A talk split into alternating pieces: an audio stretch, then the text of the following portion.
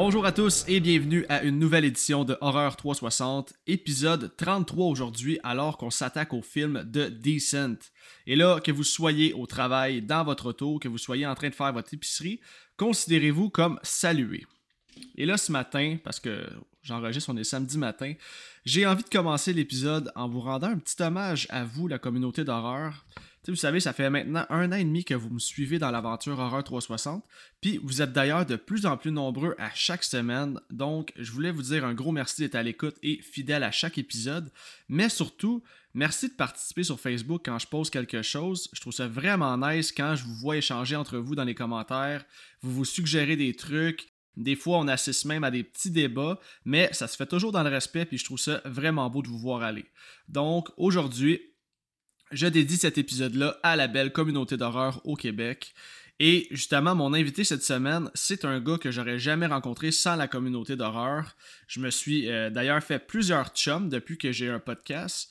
Et euh, c'est toujours super intéressant d'échanger avec vous puis de développer des liens d'amitié avec vous. Je trouve que vous rockez en nasty. Donc, comme à chaque épisode, euh, j'ai regardé un film pour la première fois pour le confessionnal, puis cette semaine, quelle découverte incroyable j'ai faite. Je vous invite à venir avec moi à l'instant, c'est l'heure de ma confession.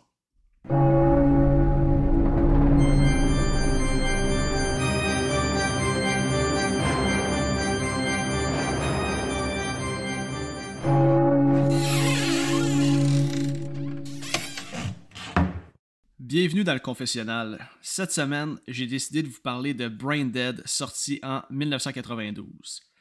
Et là, si je pouvais décrire le film en un seul mot, je pense que ce serait Juicy.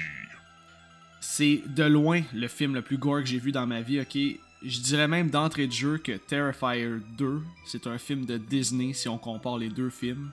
Et selon IMDB, euh, Brain Dead, c'est le film considéré le plus sanglant ever made. J'ai même pas de difficulté à le croire. Donc là, je vais vous donner comme à l'habitude euh, les points en rafale de ce que j'ai adoré et je vais finir avec deux petits trucs que j'ai un petit peu moins aimé dans ce film-là. Donc première des choses, euh, je dirais que le film a une super belle cinématographie.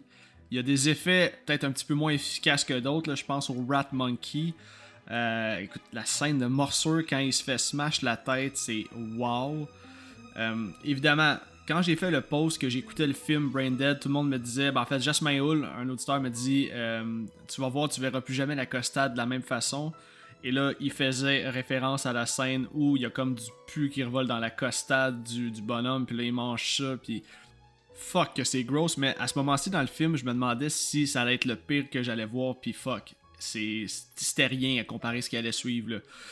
Euh, j'ai trouvé que Lionel, le, personnage principal, c'est vraiment un bon acteur. C'est Timothy Balm qui incarne le personnage. J'ai vraiment trippé sur sa performance. Une scène qui m'a vraiment fait rire, c'est euh, la scène avec le prêtre qui fait du kung fu. C'est complètement over the top. Il donne des coups de pied et chope le monde en deux. C'est juste complètement fou. Et que dire du bébé mutant aussi qui se fait garrocher d'un bord puis de l'autre? Calisse que j'ai ri à certains moments, surtout la scène dans le parc là, quand il te le swing d'un bord puis de l'autre. C'est pas tant drôle, mais c'est drôle en crise. Euh, puis pour finir ça, la scène finale. Quoi dire de la scène finale? C'est une foutue boucherie. C'est genre impossible de tout vous raconter ce qu'on voit. Par contre, c'est vraiment le plus beau practical que j'ai vu dans ma vie premièrement dans cette scène-là, mais dans le film au complet. Le, gore est tellement réussi pour vrai.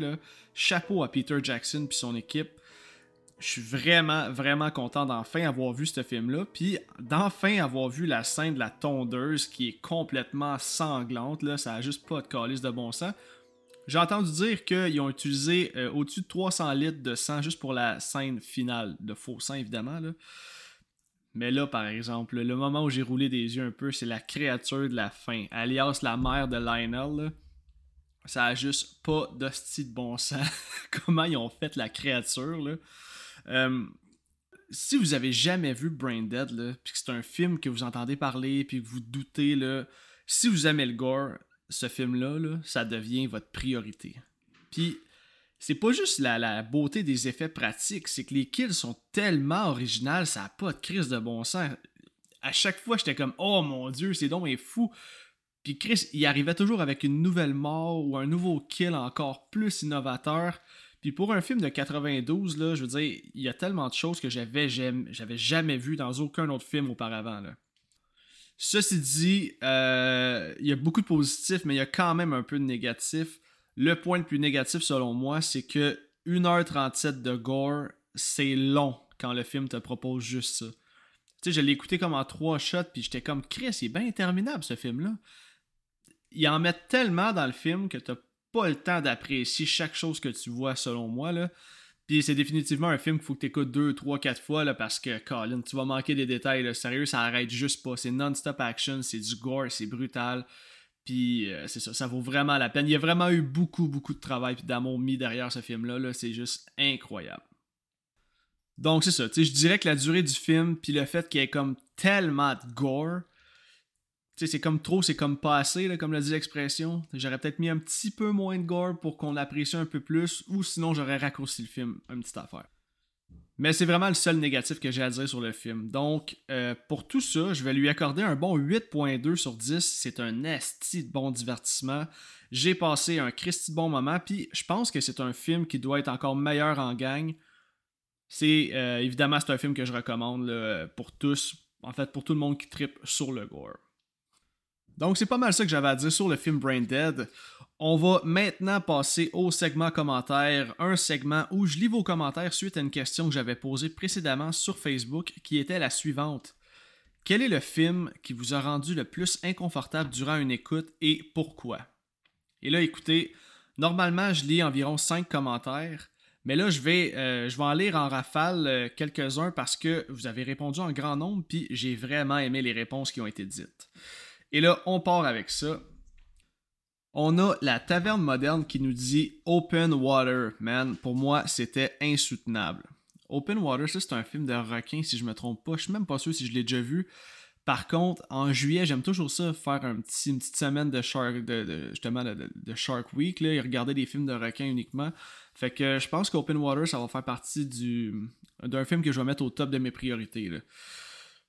Sinon, on a Horror News qui nous dit Je dirais Buried avec Ryan Reynolds qui est en huis clos qui se déroule uniquement dans une sorte de cercueil. Et ça, quand j'ai posé la question, je me suis dit c'est le film qui va sortir le plus souvent. Quoi de plus claustrophobique que quelqu'un qui est pris dans un fucking cercueil enterré vivant? Ça doit être cauchemardesque.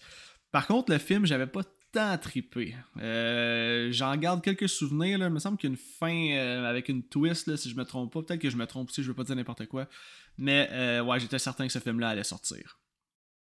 On a André Pereira qui nous dit Je dirais Terrifier 2. J'aurais jamais pensé regarder ailleurs durant un film d'horreur, mais le gore de ce film-là est particulièrement intense, surtout quand Art casse le bras d'une des personnages. C'est tellement graphique que j'ai fermé les yeux à certains moments. Euh, je l'ai dit d'entrée de jeu tantôt là, que je trouve que Brain Dead c'est encore plus gore que Terrifier. Ce qui arrive avec Terrifier, c'est que ça a l'air d'être vrai. on dirait vraiment que c'est, du vrai sadique. Là, euh, je vais pas trop m'avancer sur Terrifier 2 parce que c'est un film que je vais couvrir euh, fin octobre. Ça va être un épisode qui va sortir autour de l'Halloween. Donc, euh, c'est ça. Sinon, on a Jesse Grenier qui nous dit Je pourrais en nommer quelques-uns que j'étais pas bien, comme les Conjuring, parce que t'as l'impression que tu vas te chier dessus aux 5 minutes. Et euh, il dit Si on y va pour l'inconfort plus que la peur, je dirais Midsommar. Tout est weird et je voudrais être partout sauf là-bas. C'est un film très marquant, tant par son ambiance que sa bizarreté. Et oui, euh, Midsommar, c'est un film qui ressort souvent pour tout genre de questions. Là, ici, on parle d'inconfort, mais c'est un film tellement avec tellement de layers, c'est tellement lourd comme sujet. Puis, euh, ben c'est ça, c'est définitif que c'est pas un film qui est pour tout le monde. Certains vont, c'est ça, c'est un film polarisant qui va vraiment diviser. Il y en a qui vont triper, il y en a qui vont détester. Pour ma part, c'est un film que j'adore. Puis oui, euh, c'est un film qui est très très très pesant puis qui peut être très inconfortable pour certains. On poursuit avec Charlie Bélanger qui nous dit le film Climax de Gaspard Noé qui a réussi à bien représenter un bad trip et l'un des films qui m'a rendu le plus inconfortable. Que ce soit la musique, la façon dont la caméra se déplace ou les couleurs, ce film est insoutenable à regarder. Premier désaccord pour moi, le film Climax, euh, oui c'est spécial, c'est sûr que c'est bizarre. Je suis pas tant d'accord moi qu'ils ont bien réussi à euh, nous, nous démontrer c'est quoi un vrai bad trip. Tu sais, je sais pas, je trouve qu'il y a bien des affaires irréalistes un peu, puis le fait que le film se déroule avec une scène de danse de quoi 15 minutes au début du film, là, moi c'est quelque chose qui vient un peu moins me chercher. Ceci dit, c'est un Christy de beau film. Je sais que Gaspard Noé il est niché, puis euh, il y a un cinéma hors du commun, là, il y a vraiment une vision spéciale à lui. Non, c'est ça. J'ai pas eu vraiment un sentiment d'inconfort quand j'ai regardé ce film-là, puis je pense même qu'une écoute suffira pour moi. Ok, on a Ed Obomsawin qui nous dit a Serbian Film m'a vraiment atteint. J'en revenais pas du taux de violence et de rage que j'ai ressenti en moi. C'est le film que je suggère à personne jamais. Je seconde. Je veux pas faire trop trop de temps là-dessus parce que c'est vraiment le film le plus wrong ever made, selon moi. Si vous n'avez jamais vu un Serbian film et que vous êtes curieux, écoutez, je vous empêcherai pas de le voir, là, mais c'est vraiment pas un film que je recommande. Euh, surtout quand tu deviens parent. On dirait que ce film-là euh, t'atteint à un autre niveau peut-être, puis euh, écoute, Ed, je peux comprendre très bien ton malaise devant un Serbian film. Ok, on va en lire euh, deux derniers. Euh, il y a Jonathan Nadeau qui dit La trilogie des August Underground, crise de film sick, d'un réalisme insoutenable. Ça, avec, c'est complètement dégueulasse. Ça, c'est des snuff movies. Hein. Si vous savez pas c'est quoi un snuff movie, c'est comme euh, des meurtres filmés en vidéo, si on veut. Là. Ben, en fait, des meurtres qui sont filmés, autrement dit. Puis euh, ce film-là, on dirait vraiment que c'est une cassette qui a été trouvée là, dans, le sous-sol d'un tueur en série, puis qu'on voit vraiment des meurtres commis. Tout a l'air tellement réaliste avec la caméra cheap, euh, les mauvais acteurs. C'est du gore tellement mal fait que ça a l'air vrai. Tu sais, comme on voit du monde se faire poignarder. Bref, ça non plus, je vais pas faire de temps trop trop là-dessus. Euh, mais ouais, un Serbian film puis les August Underground, c'est des films qui sont vraiment, vraiment durs à regarder. Moi, dans ma jeune vingtaine, j'avais une curiosité morbide, là, puis j'aimais bien ça regarder ce genre d'affaires-là. Par contre, aujourd'hui, je suis rendu bien, bien, bien momoun, puis euh, je suis plus vraiment capable de regarder ce genre de choses-là. Ok, on finit avec euh, Jade Desjardins qui nous dit J'ai commencé ce film en me disant Bon, il est tard, je vais sûrement m'endormir dessus. Et là, elle parle du film Fall, hein, le film où euh, deux filles grimpent une tour, puis euh, elles restent au top. C'est, un film fuck, man. Ce film-là là, m'a tellement stressé. C'est un peu comme le film de requin 40, 47 euh, Meters Down. C'est tellement anxiogène comme film, je peux très bien comprendre. Bref, c'est ça. Elle dit J'ai commencé ce film en me disant Bon, il est tard, je vais sûrement m'endormir dessus. Elle dit J'ai jamais été aussi allumé, le cœur voulait me sortir du corps, ma respiration est devenue presque inexistante, mes doigts engourdis par la peur, l'effet de vertige constant, un punch de fin incroyable. Tout était là pour me marquer à court et à long terme. Elle dit J'y repense en t'écrivant et je sens mon cœur battre plus fort. Solide film anxiogène. Comme je viens de dire, je suis 100% d'accord avec ça ce film-là, puis 47 Meters Down, le film de requin. Si vous avez jamais vu ces deux films-là, puis vous aimez ça, vivre un petit rush d'adrénaline en regardant un film, c'est définitivement euh, deux films pour vous. Donc, c'est ce qui va conclure le segment commentaire. On va maintenant passer au sujet principal. Je vous laisse écouter la conversation que j'ai eue avec Stéphane sur le film The Decent. Selon moi, c'est un maudit bon épisode. Chris qu'on a eu du fun. Et si jamais vous avez aimé l'épisode, ben venez donner vos commentaires sur mon post Facebook que j'ai fait sur la sortie de l'épisode. Ça va me faire plaisir de lire ce que vous avez à dire là-dessus. Sur ce, bon podcast tout le monde. Alright, alright. Cette semaine, je suis très heureux de recevoir un gars que j'apprécie beaucoup et que j'ai découvert pas plus tard que cette année dans le podcast des Chevaliers du Démon du Midi. Vous avez peut-être pu l'entendre aussi dans son ancien podcast qui s'appelait Histoire de tronche, un podcast qui parle de jeux vidéo, de lutte, mais surtout de films d'horreur. Et là, malgré que le podcast s'est terminé, c'est un podcast qui est toujours disponible sur les différentes plateformes d'où vous écoutez vos podcasts. Et là, tout ça pour dire qu'on, euh, fait, qu'on est devenu bien chum à force de se jaser. Puis, selon moi, mon invité aujourd'hui, c'est un des très bons podcasteurs au Québec. J'ai le plaisir de vous présenter Stéphane Labelle. Comment ça va, mon chum? Ben, ça va, ça va quasiment stresser avec une intro de même, Alec. Euh, premièrement, merci. Merci pour les bons mots. Euh, j'apprécie énormément. Puis, euh, oui, effectivement, on s'est rencontrés cette année. On ne se connaissait pas du tout. on a, je te dirais, des, connaissances parallèles, quelque peu. Puis, on vient tous les deux de Saint-Eux, man. Fait que, tu sais, comment ne pas connecter? comment ne pas connecter dans ce temps-là? fait que oui, puis effectivement, Histoire de tranche, mon ancien podcast qui parlait de lutte, de jeux vidéo et de films d'horreur, comme je disais à chaque intro. C'est pas mal mes trois passions qui me drivent. Fait que je suis pas mal sûr qu'on était dû pour se rencontrer, toi et moi. Les auditeurs, si vous ne connaissez pas Stéphane Labelle, je vous garantis, vous allez triper sur cet épisode-là. Ah, fait que là, mon Steph, euh, qui dit première fois mon podcast, dit euh, j'ai quelques questions pour toi afin qu'on apprenne un peu plus d'où tu viens et euh, en fait par rapport à ton amour de l'horreur. Donc, premièrement, j'aimerais ça que tu nous parles un peu de ton background en horreur, d'où si loin que tu te souviennes. C'est quoi la première chose ou le premier film qui t'a convaincu que l'horreur c'était de shit? En fait, le, plus loin souvenir que j'ai de ça, Alex, c'est au club vidéo Carnaval à Deux-Montagnes, sur le, boulevard des Promenades, euh, dans le centre d'achat, dans la place Deux-Montagnes il y avait un club vidéo là-bas euh, où est-ce que le, propriétaire s'appelait Andy, il avait une permanente grise, il était crissement laid, mais il y avait une sélection de films d'horreur. Puis dans ces années-là, tu te souviendras, Alec, que les commis ne checkaient pas l'âge des, gens qui louaient les films. Ben, à part derrière le rideau. Là. mais ça, je, je me suis pas rendu là avant pas mal plus tard. Mais film d'horreur, tu arrachais le jeton selon le look de la pochette. Puis le commis s'en calissait, lui, il faisait 3,25, puis il t'envoyait chez vous avec tes traumatismes. c'est un, peu de même que ça a commencé. Puis je suis plus certain exactement, mais je pense que le premier film d'horreur que j'ai loué, c'est Nightmare on Elm Street 2, Freddy's Revenge. Puis je suis mm-hmm. tombé en amour avec ça dès la première écoute. Euh, puis ça, c'est proche d'Evil Dead 2 aussi, là, c'est des mêmes années pas mal. Euh, je suis un 80s kid, hein, fait que ça vient avec le territoire. Puis euh, c'est pas mal ça mon premier souvenir, je te dirais. Je suis pas mal sûr que c'est Nightmare 2, puis c'est un film, c'est un, film qui occupe une place dans mon cœur vraiment important encore aujourd'hui. Euh, fait que oui, ça c'était de shit, puis j'étais terrifié. J'étais complètement horrifié. C'était inapproprié pour un kid de 7-8 ans d'écouter ça. Mais who the fuck cares? C'était les 80s, man. Exactement, man. Puis surtout le 2 en plus, qui est comme tellement euh, comme il est étrange. Ouais, c'est ça qui est étrange, qui, qui, concorde un peu moins avec le reste de la franchise. Mais là, j'ai pas besoin de te poser la question. J'imagine que les Nightmares, c'est ta franchise. Là, si on met ça dans, les quatre gros slashers, j'inclus toujours Letterface. Fait que ça serait Nightmare ta, ta franchise? Oui, absolument. J'ai eu en ma possession toutes les collections, autant VHS de Nightmare, où est-ce qu'on voit Freddy dans le fond là, qui s'étire les bras d'une pochette à l'autre. Ben oui. Euh, j'ai eu la première collection DVD qu'il y a eu avec euh, Freddy en imperméable brun dessus. Puis, man, j'ai vraiment là. Euh, j'ai décuplé les special features là-dedans. Je les regardais, puis je les regardais encore, puis je pouvais pas en avoir assez.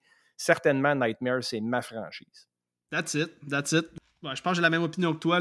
C'est sûr que ouais, les Texas Chainsaw Massacre, j'ai un penchant pour Leatherface. Pas tant les films, parce qu'ils sont pas terribles, les films. Là. Moi, vraiment, le remake de 2003, c'est vraiment mon must. Là, tout le monde le sait, mais les Nightmares, c'est feel good movie. Le personnage est tellement iconique, il a un charisme. C'est sûr qu'il va goofy un peu vers la fin, mais tout de même, moi, c'est quelque chose qui vient me chercher. Puis le personnage, c'est un asti de badass. Là, puis... Débile, man. Débile. Puis tu sais, Freddy est devenu une parodie de lui-même, mais à l'âge que j'avais, je comprenais pas ça encore. Je le trouvais juste fucking drôle. Je voulais être chum avec Freddy, tu sais. Puis euh, à mon souvenir, j'ai jamais fait de cauchemar avec Freddy. Il me faisait pas peur. sais. Je le trouvais juste nice. Exactement, c'est ça, mais il est badass, puis c'est son sens de la répartie. on est deux gars ici à soir qui ont quand même un bon sens de la répartie, puis on aime ça lâcher des petites cracks, puis genre des, des, punchlines ou être punché dans nos gags, puis tout. Mais Freddy, je pense qu'il c'est exactement ce genre de gars-là, puis je pense que c'est un. Il dans le fond, il nous a un peu influencé là, dans, comme indirectement dans l'humour qu'on a aujourd'hui. C'est épouvantable de le dire, Alec, mais un tueur d'enfants a bercé notre enfance. ouais, c'est vrai, man, c'est vrai. Pas pour rien qu'on a viré de même, Mesti. Ben non, mais non, mais l'horreur, c'est la vie, man. C'est une thérapie, puis en tout cas, ça, c'est un autre débat, là. Mais j'ai une autre question pour toi, puis ça, c'est la question que je pose à tous mes invités, mon Steph. C'est quoi le film qui t'a le plus traumatisé dans ta vie, terrorisé, peu importe? Ça peut être quand tu étais jeune, ça peut être quand tu étais adulte, puis je veux savoir pourquoi. OK, écoute, je vais essayer de garder ça le plus concis possible euh, parce qu'il y a quand même une pas histoire derrière ça.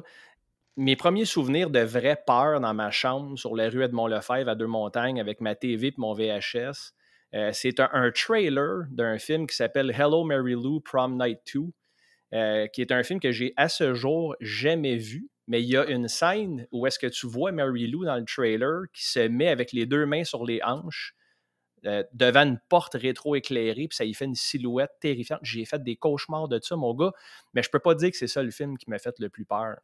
Euh, le, film qui m'a fait le plus peur, j'avais 20 ans, Alec. J'étais un peu gêné, mais je te fais confiance, t'es mon bro, fait que je peux me confier à toi. Euh, j'étais encore un fan de lutte dans ce temps-là, c'était en 2002. Je le sais que tu as été un fan de lutte à un certain moment dans ta vie, toi aussi.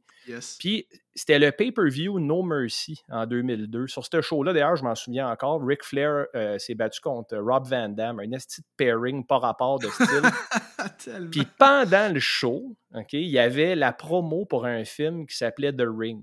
Puis là, il arrêtait pas de ah. dire euh, No Mercy présenté par The Ring. Puis j'étais, c'est quoi le rapport de pitcher un film d'horreur pendant un pay-per-view de lutte? Puis on s'entend que de 2000 à 2005-ish, les films d'horreur avaient moins. Moi, j'ai moins tripé sur cette décennie-là, là, de 2000 à 2010 même.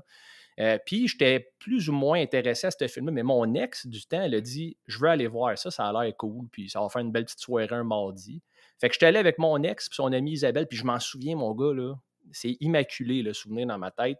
On s'assoit, puis là, ah, ça a l'air d'un slasher encore, man. Ça commence avec les deux personnages au début. Il y a Katie, puis une autre fille avec les cheveux noirs, je me souviens plus tout à fait. Puis, tu te rappelles de The Ring, Alex? Ben oui, ben oui, ben oui, je l'ai couvert au podcast. Quand, ah, man. Quand Katie, OK, euh, se fait comme ouvre la porte, puis tu vois la caméra comme la, genre de shot de, de, Samara qui fonce vers sa face, puis sa face devient comme putréfiée, weird. Là, man, j'ai steppé dans mon bain, puis à partir de là, je suis OK, tabarnak, ça m'a vraiment fait peur, cette affaire-là. Puis quelques minutes plus tard, il y a un genre de recueil chez les parents de Katie, puis il dit J'ai vu sa face. C'est le jump scare le plus efficace que j'ai vu de ma vie, Alec. Quand tu vois Katie dans le garde-robe avec la bouche ouverte, toute ah mauve. Et là, pour les gens qui nous écoutent, je pense que c'est audio seulement, right, Alec, ton podcast? J'ai fait le saut, puis j'ai mis mes mains de même, OK? Puis je te le jure, c'est la tête de mes enfants que j'ai jamais enlevé mes mains de ma face pendant toute le film. Ça m'a tellement figé de peur, mon gars là, je suis vraiment gêné de te dire ça, mais fuck off. Ben non. Euh, Man, tu combien qu'il y a de monde qui me l'ont dit là, que The Ring, c'est le film le plus terrifiant qu'ils ont vu? Mais par contre, as-tu écouté The Ring dernièrement? Je l'ai réécouté avec mes enfants, ouais. Mon gars, ça a tellement mal vieilli. Puis la scène du garde-robe que tu parles dure 0.7 secondes c'est tellement vite, mais j'avoue que au cinéma en 2002, j'aurais aimé ça, voir ça, vivre l'expérience moto, man, parce que qu'est-ce que tu t'en attends pas, man, que ça va ben, C'est parce qu'il y, y, avait plusieurs facteurs aussi qui jouaient en ma faveur, d'un sens. Un, je pensais que ça serait de la grosse marde en spray, OK? Euh, deux, j'étais assis là avec mon ex, puis on allait au cinéma pas trop souvent ensemble. C'était quasiment un genre, je sais pas quoi faire à soir, mais aller voir ça. Fait que ma garde était baissée. Quand ta garde est montée ou tu as des attentes, ben c'est tough d'avoir peur parce que tu es dans un autre mindset. Là, je m'attendais à fuck all, moi. Puis j'ai tellement eu à la chienne. Le recording de la cassette, je le trouve encore haunting, mais tu as raison. C'est quelque chose. Il y, a, certains souvenirs, Alex, je pense qu'il faut qu'on laisse dans le passé. Puis The Ring, c'en est un. Tellement. Puis c'est vrai que le recording est quelque chose, le genre de montage. Il y a quelque chose de fucking terrifiant quand c'est juste un, amalgame d'images rapides. Puis genre, toutes des affaires qui veulent rien dire, un échelle, un puits, genre un miroir. mais comme avec, euh, comment qu'on pourrait dire ça, l'effet comme VHS, un peu vieillot, là, genre, puis tout. Granuleux, ouais. Ouais, granuleux, de ça. Il y a de quoi qui vient c'est tellement mystérieux, man. En tout cas, je, suis je comprends ce que tu veux dire. C'est vrai que c'est ben, terrifiant. c'est la représentation parfaite d'un cauchemar en vidéo, je trouve, cette vidéo-là. Puis le, son, le son a aucun sens vraiment avec ce que tu vois à l'écran. C'est désynchronisé.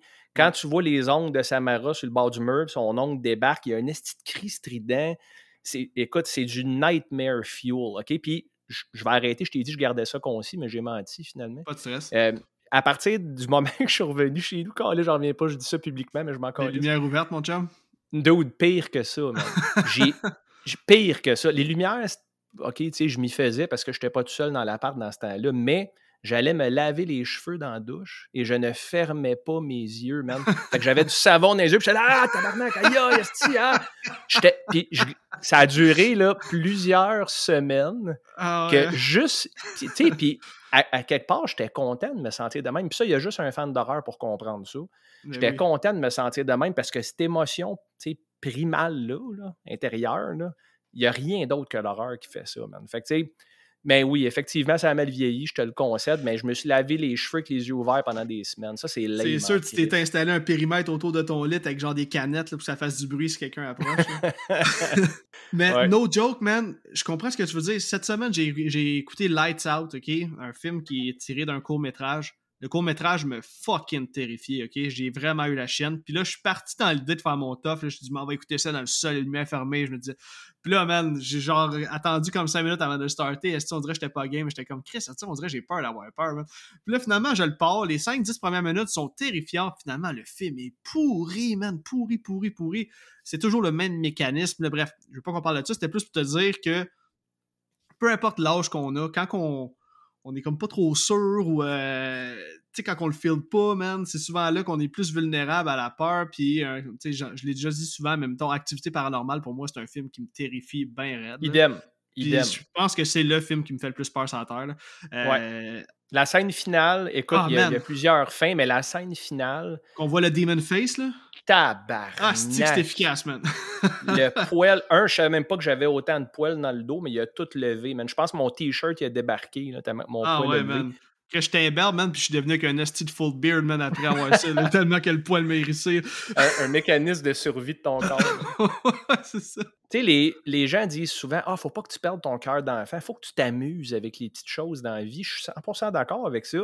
Mais avoir peur, c'est aussi quelque chose qu'on perd en vieillissant parce que tout devient banal. Puis tu sais, il faut que tu laisses, en tout cas à mon avis, quand tu regardes un film d'horreur, il faut que tu laisses ton cerveau d'analyste cinématographique dans le garde-robe un peu. Puis tu te donnes, tu te donnes le droit d'avoir peur. Je sais pas si tu comprends ce que je veux dire. Puis en vieillissant, c'est. Mais moi, j'ai 41 ans aujourd'hui, puis j'ai eu peur de Insidious. Tu sais, ah, on s'entend il est tellement. C'est, le score, man. C'est tellement strident, les, des strings de violon, là. Mon Dieu, que ça, ça, marche. Ça marche à tout. Mon préféré de James Wan en passant. Ben, je le fais bientôt, ben, bientôt. Je le fais vers le mois de novembre là, au podcast. j'ai Chris Mouth. Puis j'ai envie de revisiter la franchise d'ailleurs d'Insidious parce que là, le cinquième va sortir. Puis le cinquième, il m'intéresse. Tu vois, le 3 et le 4, je les ai, même jamais vus. Puis c'était comme avec d'autres acteurs, c'était un peu différent. Mais là, le cinquième, il retourne aux sources. Puis c'est. Euh, son nom m'échappe, là. Euh, c'est Patrick. Euh, Patrick quelque chose. Ça, c'est tout quelque chose que. Patrick Wilson. Wilson? Patrick Wilson. Patrick Wilson. Bon, ben c'est Patrick Wilson qui réécrit euh, le cinquième opus, puis il va jouer dedans aussi. Je sais pas s'il réalise ou il a écrit, là, mais bref, il s'en est vraiment beaucoup mêlé. Là, puis en tout cas, il m'intéresse vraiment. Fait que je vais probablement, euh, dans mon mois de juillet, là, off là, de podcast, je vais peut-être prendre euh, un peu de temps pour toutes les réécouter. Je veux maintenant, Steph, qu'on passe à nos appréciations. Euh, je veux savoir, sans spoiler, comment s'est passé ton écoute de, The Decent en vue du podcast? Ça faisait-tu longtemps que tu ne l'avais pas vu? Ça faisait euh, exactement à peu près 18 ans. OK, à sa sortie, dans le fond? Exact. Euh, j'ai vu ce film-là au cinéma. j'ai vu ce film-là au cinéma l'année qui est sorti. C'était un retour aux sources de l'horreur qu'on disait. Comme je t'ai dit tantôt d'entrée de jeu, Alec, je trouve que la décennie de 2000 à 2010 a une saveur très spécifique en termes de films d'horreur. Puis The Descent, on me disait, tu vas voir, c'est un retour à ce qui fait vraiment peur. C'est des, des, primal fear, comme on dirait. Euh, fait que je l'ai vu dans ce temps-là, puis j'ai vu aussi des, des, montages, des kill counts, des choses comme ça, mais une écoute complète, c'était la première fois en 18 ans. Puis je l'ai regardé avec ma conjointe, puis mes deux garçons, mes deux ados, en fait, de, de 16 ans puis 14 ans en leur disant que c'était un good time, ce film-là, puis euh, vraiment qu'il allait triper. Puis un peu comme toi, tu as dit avec The Ring euh, tantôt, Alec, peut-être que j'étais trop hypé, je ne le sais pas, mais c'était pas aussi grisant que je me souvenais. Puis c'est peut-être comme j'ai dit, l'effet de surprise, ma garde n'était pas baissée, je savais un peu dans quoi je m'embarquais. Euh, j'ai pas été renversé. Mais en même temps, c'est un produit de son temps. Fait que je te dirais que c'était mitigé. OK ta blonde et tes kids, eux autres, ils ont-tu trippé finalement? Ils ont-tu aimé ça un peu? Écoute, ils ont dit la même affaire. Ils ont dit Ah, c'était bon. Ouais, c'était bon. C'était pas pire. Ouais, c'était bon. Mais tu sais, ils n'étaient pas. Euh, ils étaient pas. Euh, ils n'étaient pas impressionnés. Comme par exemple, quand on a fini Barbarian, je sais pas si tu as vu ce film-là. Ben oui, ben oui. Ben, quand on a fini Barbarian, les deux, ils ont fait Aïe, c'était donc ben hot, ça. Puis, tu sais, c'était très genuine. C'était très légitime, leur réaction. Tandis que The Descent, ils ont dit Ah, c'était bon. Puis ils ont comme pas vraiment eu envie d'en parler tant que Est-ce qu'ils savaient qu'il y avait des créatures là-dedans ou ils s'attendaient Aucunement. Connaissais-tu l'histoire un peu? Savais-tu dans quoi ils s'embarquaient? Non. Aucune Ok, mais c'est intéressant ça. moi, je propose toujours, puis je l'ai fait pour moi, tu le sais, au podcast euh, que, j'anime avec Steve, euh, le, Chevalier du démon du midi. Je le fais tout le temps, j'essaie de rentrer froid dans mes films. Pas de trailer, pas de synopsis, j'y vais sous une recommandation ou quelque chose de même. Puis je fais la même chose avec mes gars puis ma femme. Je leur dis, on regarde rien, on part le film, puis je vous dis rien. C'est la meilleure façon d'être surpris, right? Fait que je me disais, sous ce contexte-là, ils vont capoter, man, c'est sûr. C'est un classique, ce film-là. C'est un fucking classique. Puis, c'était mi-figue, mi-raisin, je te dirais. Ok, c'est intéressant, man. Écoute, moi, de mon côté, j'étais un peu dans le même sens que toi, dans le sens où je me suis trop hype pour mon écoute, ok? Parce que ça faisait plusieurs invités qui venaient à mon podcast qui me disaient que The Decent, c'était le film le plus terrifiant qu'ils avaient vu dans leur vie. Puis, tu sais, là, euh, inquiétez-vous pas, The Decent, c'est un esti bon film. C'est un excellent film. Il y a quand même certains trucs que j'ai moins aimés. Euh, puis c'est ça, je me suis rendu compte que, tu sais, comme tu as dit tantôt, il y a certains films qui sont. Ils devraient rester dans le passé. Tu sais, dans, dans, le sens où notre appréciation qu'on avait pour ce film-là dans le passé devrait être la même, mais on peut le regarder avec un œil différent, sans pour autant comme, euh, comme bâcher le film, malgré qu'il y a plusieurs points encore très forts, il y a quand même quelques petits trucs qui m'ont gossé. Évidemment, comme tu le dis, c'est un produit de son temps, donc ça serait facile de chier sur certains effets spéciaux, euh, green screen, qui ont très mal vieilli, mais on peut pas critiquer une technologie qui date de 2005. Ceci dit, euh, c'est ça, ça reste un excellent film d'horreur, c'est très anxiogène, il y a des scènes terrifiantes. Puis là, écoute, j'en dis pas plus parce que euh, j'ai comme l'impression que je vais avoir le temps en masse d'expliquer le fond de ma pensée quand on va entrer dans le film. Donc là, c'est maintenant le moment de vous aviser, les auditeurs, que Horreur 360, c'est un spoiler podcast. Donc, si tu écoutes le podcast pour la première fois, j'aime mieux t'aviser que si tu n'as jamais vu le film de Decent, je t'invite à faire pause maintenant et tu peux aller visionner le film gratuitement sur Tubi. Par contre, c'est la fin nord-américaine sur Tubi. J'aime mieux vous aviser tout de suite. Pour ceux qui ne comprennent pas ce que je viens de dire, je vais l'expliquer un petit peu plus tard dans le podcast. Il y a deux fins possibles à ce film-là. Donc, c'est ça, si tu n'as jamais vu le film, ben, fais pause maintenant, va visionner le film, puis euh, reviens tout de suite après, parce que euh, moi et Stéphane, on s'apprête à spoiler le euh, film de long en large. Sans plus attendre, je vais y aller avec la fiche technique, Steph, puis après ça, on va y aller avec une coupe de fun fact, puis après ça, on se lance dans le film. Donc, The Decent est un film d'horreur britannique sorti en 2005 et c'est écrit et réalisé par Neil Marshall, un réalisateur que je connaissais pas vraiment en fait. Je sais qu'il a fait Dog Soldiers. Moi, c'est pas un film que j'ai vu. Toi, j'imagine que c'est un film que tu as déjà vu. J'ai pas vu Dog Soldiers, mais euh, selon sa propre, mettons selon son propre aveu, c'est un film avec un ton complètement différent de The Decent. OK, OK. Ça a été tourné avec un budget estimé de 3,5 millions d'euros le film a ramassé un total de 26 millions au box-office nord-américain et un total de 57 millions mondialement. Ben, c'est ça, vu le succès qu'il y a eu, c'était donc clair qu'il allait avoir une suite. The Descent 2, que. T'as-tu vu The Descent 2? Malheureusement. Oh mon dieu. On, en parlera avant la fin du film là, parce que c'est comme une suite. On en parlera un petit peu plus tard, là, mais The Descent 2, là, oh, un cash-in. C'est un cash-in, puis that's it. Là. Je veux dire, c'était là parce qu'il n'y avait pas le choix. Exactement, exactement. Mais c'est ça qui est plate un peu de l'horreur, contrairement à d'autres genres. C'est que c'est tellement une machine à cash, l'horreur, que ça a marché, on en refait un 2. Je me demande s'il a marché, par exemple, le 2. Ouais, je pense que oui, en plus. C'est juste qu'il y a. Puis, ça l'a même... Oui, c'est normal parce que c'est toute une expérience, toute une ride de descente là, pour ceux qui s'en attendaient pas et qui ont vu ça. Là. Moi, en passant à moindrement que tu es claustrophobe, euh, fuck ta vie si tu regardes ce film-là. Même.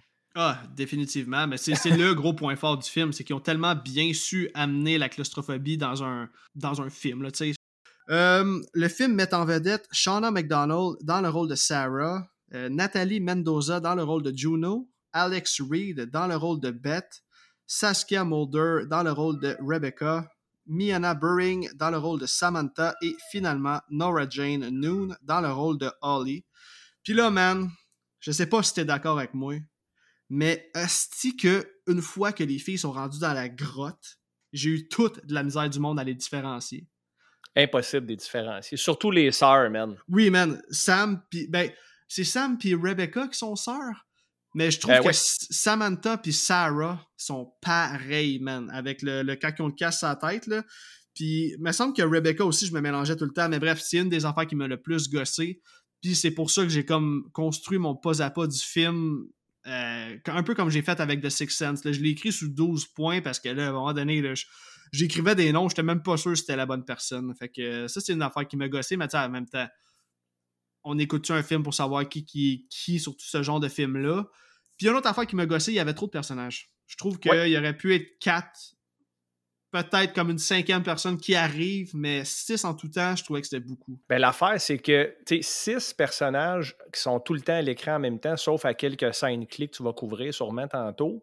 Euh, c'est too much, puis ils sont tous habillés pareil, ils sont dans un éclairage lugubre en plus, ils ont des accents lourds, puis moi, je parle, parfaitement bilingue, ça va, mais à un moment donné, j'étais comme, qu'est-ce qu'elle dit, man? J'entends fuck on dirait qu'elle mâche ses mots, tu sais.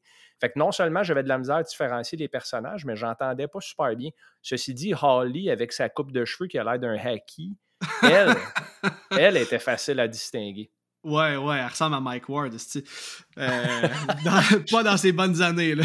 Vodka Coke Diet, man. Ah ouais, man, c'est déjà qu'il a l'air d'une lesbienne, là, bref. C'est petite parenthèse, j'ai rien contre les lesbiennes. C'est sûr euh, qu'il y a un pack de smoke en dessous de la manche, le Craven ou quelque chose de même. oui, man.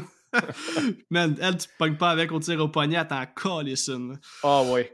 Euh, ok, écoute, on va y aller avec une coupe de fun fact. comme d'habitude, je suis allé chercher, j'ai écouté, je sais que tu es un amateur de, Kill Count. Je sais pas si tu es allé écouter le Kill Count de, de, Decent, mais on voit beaucoup d'extraits du, euh, du making of, puis c'est fucking intéressant de savoir qu'ils ont tout fait ça en studio. Bref, je vais les lire à l'instant. Premièrement, le premier fun fact, c'est que les créatures du film, qui soit dit en passant sont badass as fuck, ils ont tous été désignés pour ressembler à Nosferatu, Nosferatu, Nosferatu hein, du film de 1922. Donc, euh, ils se sont vraiment basés sur Nosferatu de 1922 et non les autres qu'on aurait pu voir euh, dans différents films.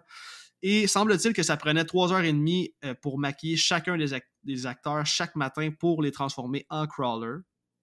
Mon deuxième fun fact, c'est ce que je viens de dire. Dans le fond, malgré que le film se passe dans une grotte, c'était évident que c'était trop dangereux de tourner dans une vraie grotte, ce qui veut donc dire que toutes les shots de grotte, de caverne, ça a tout été tourné en studio. Et de ce que j'ai vu dans le making-of, le production designer Simon Balls, lui, il a utilisé les mêmes décors tout au long du film, sauf que ce qu'il faisait, c'est qu'il démontait les décors, puis il remontait. Puis il a comme fait 21 euh, set pieces, si on veut, là, différents, pour qu'on ait toujours l'impression d'être dans un endroit différent dans la grotte. Puis c'est selon les, angles de caméra qu'il utilisait qui faisait en sorte qu'on n'y voyait que du feu finalement. Là. La magie du septième art, Alec, euh, ce que tu décris là, c'est beau. Hein? Jamais, c'est écœurant. Puis tu sais, on, pourrait dire que le, moi j'ai une TV assez débile, j'ai une nanocelle, là, je, je vois les points noirs de, la plupart des personnages. Le HD ne rend pas toujours service à des sets faits euh, en studio comme ça mais dans ce film-là, ça ne paraît peu ou pas, man, parce que c'est du polyuréthane en plus qu'ils ont pris à certains pour faire les, stalactites. Oui. Euh, c'est du polyuréthane qui est lustré, la lumière reflète dessus. C'est fucking authentique, man. Vraiment bien réussi. L'esthétique de ce film-là est vraiment top-notch. Puis ça, là, c'est un métier qui passe souvent sous silence. Un production designer, là, man, c'est tellement une norme, là. Il est aussi important que le réalisateur à certains aspects, là. Tu sais, je veux dire, si le look de la grotte est pas comme ça, je pense pas qu'on a l'effet. Tu sais, on. Probablement, on n'aurait pas la réaction qu'on a présentement, là, mais quand tu écoutes le film, tu y crois qu'ils sont là. Puis ça a l'air ça a l'air sale, ça a l'air crasse, ça a l'air humide, man. Tu sais, ça dégoûte stédé, ça a l'air. Ce film-là, c'est vraiment le supplice de la goutte aussi, hein, parce qu'on s'entend qu'ils ont stédé des gouttes qui leur tombent dans la face en plus d'être pris dans des endroits clos. C'est calissement terrifiant. C'est ça, puis euh, petite parenthèse pour finir ce que je disais, le making-of est disponible sur YouTube pour ceux qui sont intéressés. Pour vrai, c'est un des meilleurs making-of que j'ai vu dans ma vie. Là. Il explique vraiment beaucoup de choses justement concernant les décors, puis je pense que c'est quelque chose qui va intéresser chacun d'entre vous. Voir des crawlers fumer des cigarettes sur le stage. Oui. Ah oui, hein, on les voit beaucoup joker, mettons, là, entre les prises puis tout, puis genre ils dansent, là, sont comme du, ils font comme du burlesque un peu, puis... Euh, ça les humanise, ça les humanise énormément. Exactement. Sinon, ben, un petit fun fact, l'acteur Tobin Bell, qu'on connaît pour son rôle de Jigsaw dans la franchise Ça, a dit que c'était son film d'horreur préféré. Et euh, finalement, dernier petit fun fact, les actrices du film ont tous eu une longue formation d'escalade afin d'avoir l'air crédible pour le film, parce que eux, euh, en fait, il y en avait peut-être une ou deux qui en avaient déjà fait, mais sinon, il n'y avait aucune expérience ou presque. Fait que ça aussi, c'est quand même important d'avoir des acteurs qui ont l'air de savoir ce qu'ils font naturellement et non euh, ils font ce qu'on leur dit de faire. Fait que des fois, ça pourrait paraître moins naturel. Mais je les ai trouvées très bonnes. Puis une chose que j'ai vraiment aimé, c'est que justement, c'est un cast euh, entièrement féminin. Donc, euh, ça, je pense que c'est une très bonne décision au niveau de la réalisation. Très bonne décision. je suis totalement d'accord. Puis les, les, six filles, à leur manière, sont toutes badass. C'est vrai. Ils ont toutes, ils ont toutes l'air d'être capables de se défendre. Ils sont en forme, sont confiantes. Euh, ils confrontent, ils confrontent ce qu'ils croisent dans les cavernes. Puis euh, il n'y a personne qui joue la petite victime faible qui se foule une cheville. Ben, anyway, ils font bien pire que se fouler des chevilles. On va y arriver tantôt. Exact. Fait que c'est ça, ben dans le fond, écoute, on va passer au film. Fait que on va y aller d'un petit music cue, puis on se lance dans le film.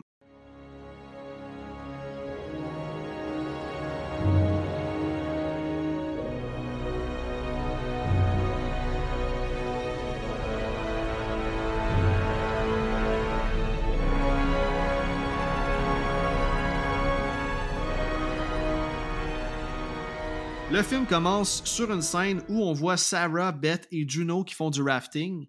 Et là, ils vont se faire accueillir par Monsieur Aucun Charisme, a.k.a. Paul, qui se trouve être le mari de Sarah. Et, ils vont. En fait, il y a la fille, leur petite fille Jessica aussi, qui est présente euh, pour, pour accueillir les filles qui arrivent de rafting.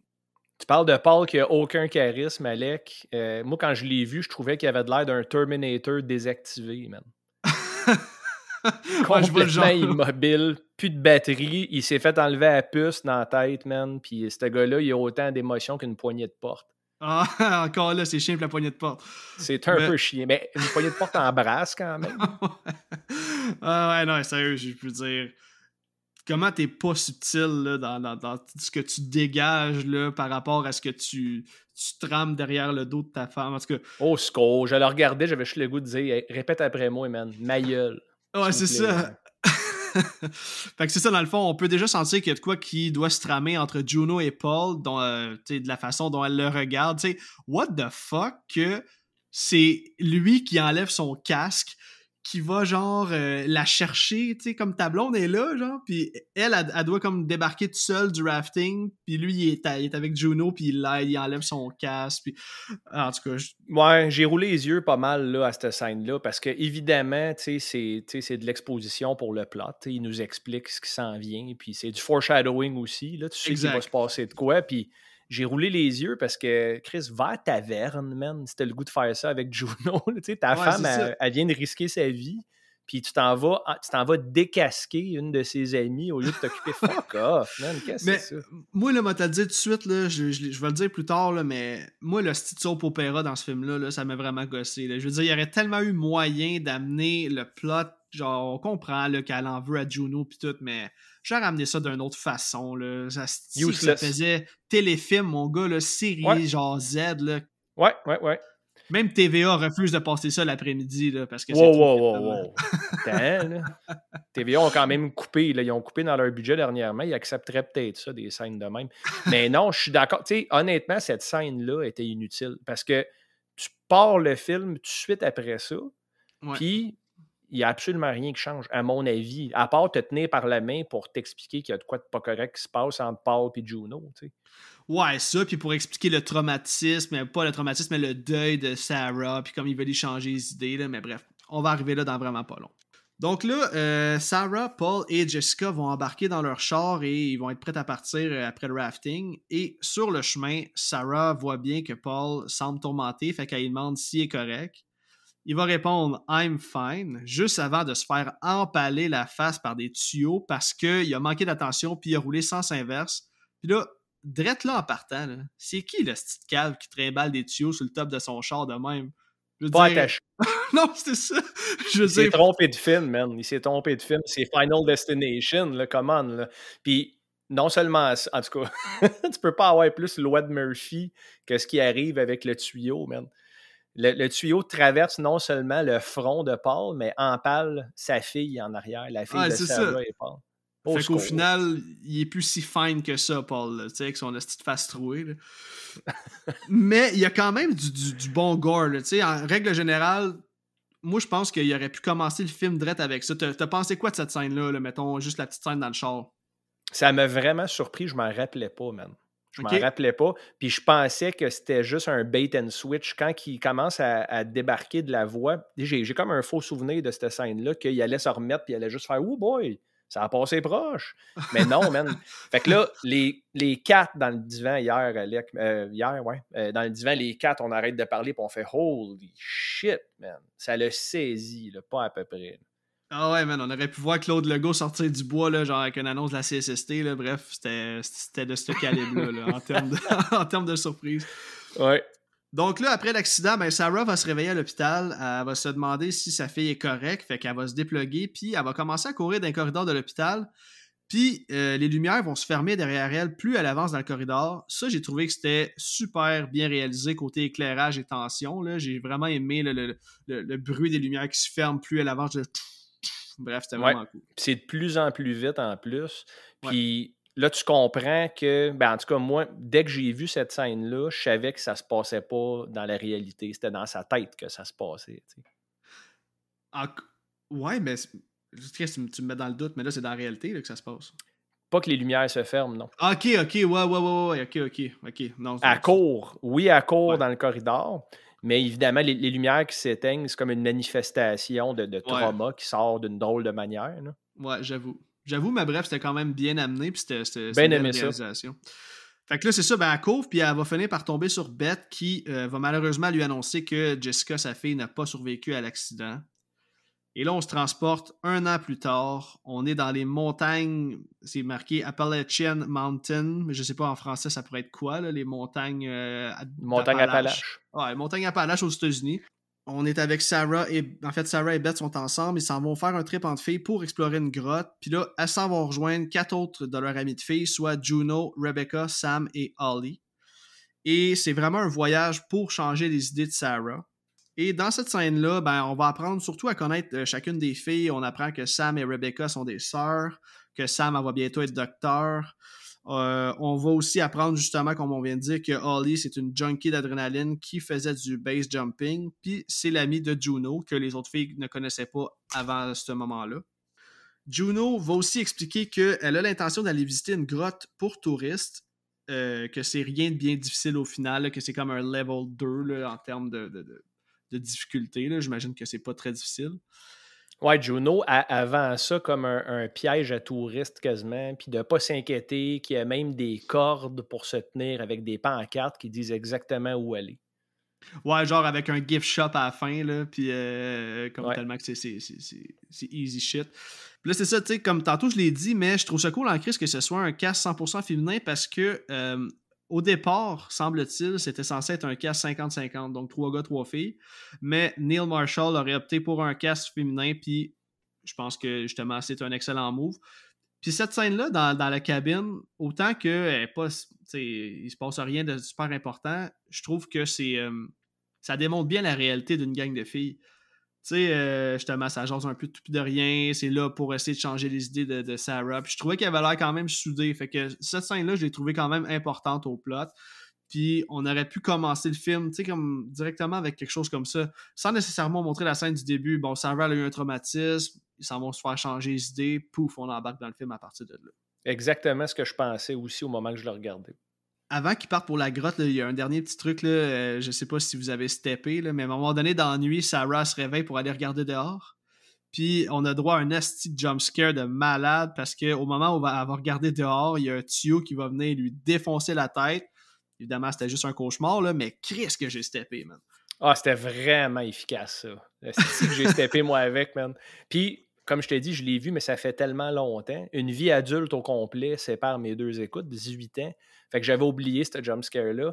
Puis t'entends un genre de son, je pense que c'est un aigle, mais l'aigle, comme il, gueule, puis le son coupe super straight.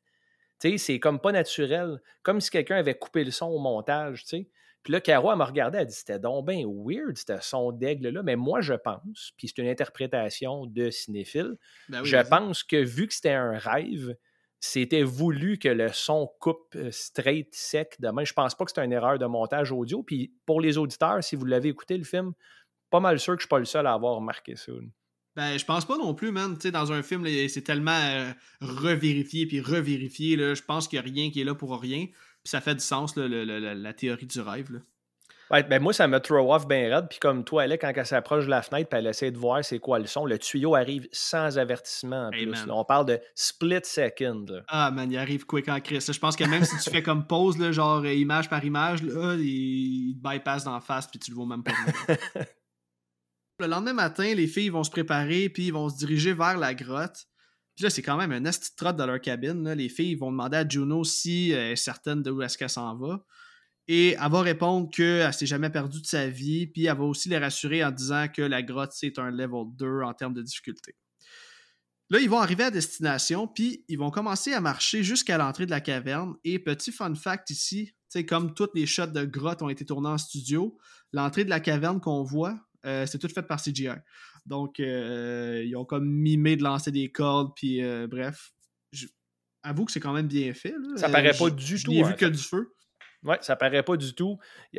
D'autres scènes paraissent un peu plus, mais on va y arriver ben, Justement, là, comme ce qui va suivre, là, ben, pas, tout à fait. Parce que dans le fond, les filles vont commencer à descendre chacun leur tour dans la grotte. Puis je dois dire que les prises de vue, quand ils descendent avec l'éclairage, j'ai trouvé que c'était vraiment beau. Oui. Mais on voit quand même qu'il y a du green screen au travers de tout ça. Je pense que quand c'est un plan éloigné, ça paraît moins. Mais un coup que, comme la caméra est plus proche de nos personnages, on le sent en esti que c'est green screen à côté. Le, le 4K ne rend pas service à ces années-là. Parce que rappelle-toi, en 2005, Alec, on jouait encore au PlayStation 2. Oui. Puis euh, le, 3D du temps faisait ce qu'il pouvait avec ce qu'il y avait. Là. Puis c'était correct parce que, euh, je te dirais, à peu près 75% du monde avait encore des TV à tube cathodique dans ce temps-là. Fait que tu le voyais beaucoup moins. En tout cas, c'était beaucoup moins criant. Mais le HD nettoie toutes les imperfections. Mais dans du green screen puis du CGI cheapette de même, faut pas que ça nettoie rien. Laisse ça sale. exact. C'est ça, exactement. L'exploration va commencer, puis là, à partir d'ici dans le film, comme je l'ai dit tantôt, étant donné que les personnages sont vraiment difficiles à différencier, j'ai vraiment seulement noté les scènes ou les moments qui faisaient avancer le film, donc le pas à pas s'arrête comme ici. Là, euh, c'est ça. Fait que les filles vont commencer à explorer la grotte, puis on va avoir un, on va avoir droit justement à un esti de belle shot de chauve-souris en carton. Hein. Des effets qui ont terriblement mal vieilli, man. Euh... Effrayant. Ah, écoute, je me demande même comment ils ont fait. Genre, Une grave erreur. Une grave erreur. Il aurait pu faire ça autrement, puis ça, c'était vraiment. J'ai il a fallu que je fasse semblant de ne pas m'en rendre compte. Mais tu sais, je, regardais Tom et Xav, mes deux gars, puis je voyais leur face comme Hey boy. Ouais, c'est ça. Tu rentres dans le plot device qui est la grotte, puis tu pars ça avec une affaire qui a de l'air de Batman de 1989 avec Michael Keaton. Comme... mais pourquoi les petites chauves-souris? Je veux dire, on le sait qu'on est dans une caverne. Là. Euh, tu sais, je veux dire, c'est pas assez clair que c'est une grotte. faut que tu me mettes des chauves-souris en 3D, que les filles emotent puis font semblant d'avoir peur. Là. Exact. Non, mauvaise idée. Mais bon, c'est facile de dire ça 18 ans plus tard, tu me diras. Là. Mais je suis pas mal sûr que même dans ce temps-là, au cinéma, d'après moi, j'avais sûrement roulé les yeux assez loin pour voir l'intérieur de mon crâne. Mais euh, ouais, c'était dérangeant. Ah, c'est ça. Puis le pire, c'est qu'ils ont dû travailler là-dessus, là, comme non, non, non, non, on attend, plus de chauve-souris, plus de chauve-souris. Je pense qu'une. ouais, c'est ça. Non, il n'y a rien que 50, 50 de plus, 50 de plus, ils vont voir qu'il y a du feu. Faut que les gens comprennent que c'est une grotte. oui, c'est ça. Mais en 100 de plus, là, ils vont capoter. Exactement.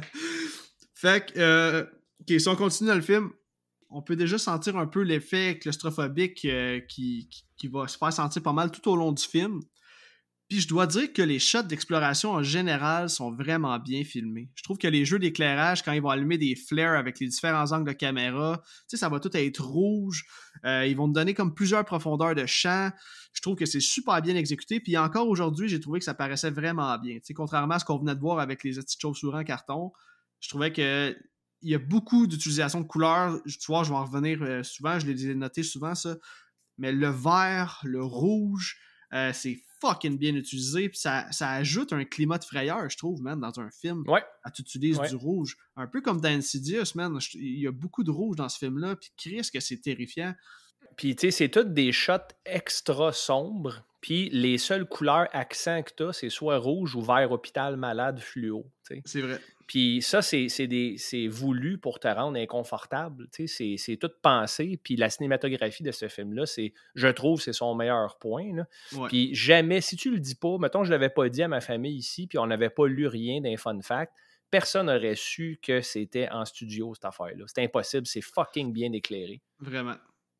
Puis je trouve ça cool que tu aies parlé tantôt. Tu disais tantôt, les production designers, on les célèbre pas assez. Moi, je trouve que c'est les, les héros non célébrés des films. Parce que sans lui, là, ça aurait juste l'air d'une estime maquette en carton pas en papier construction, comme tu dis.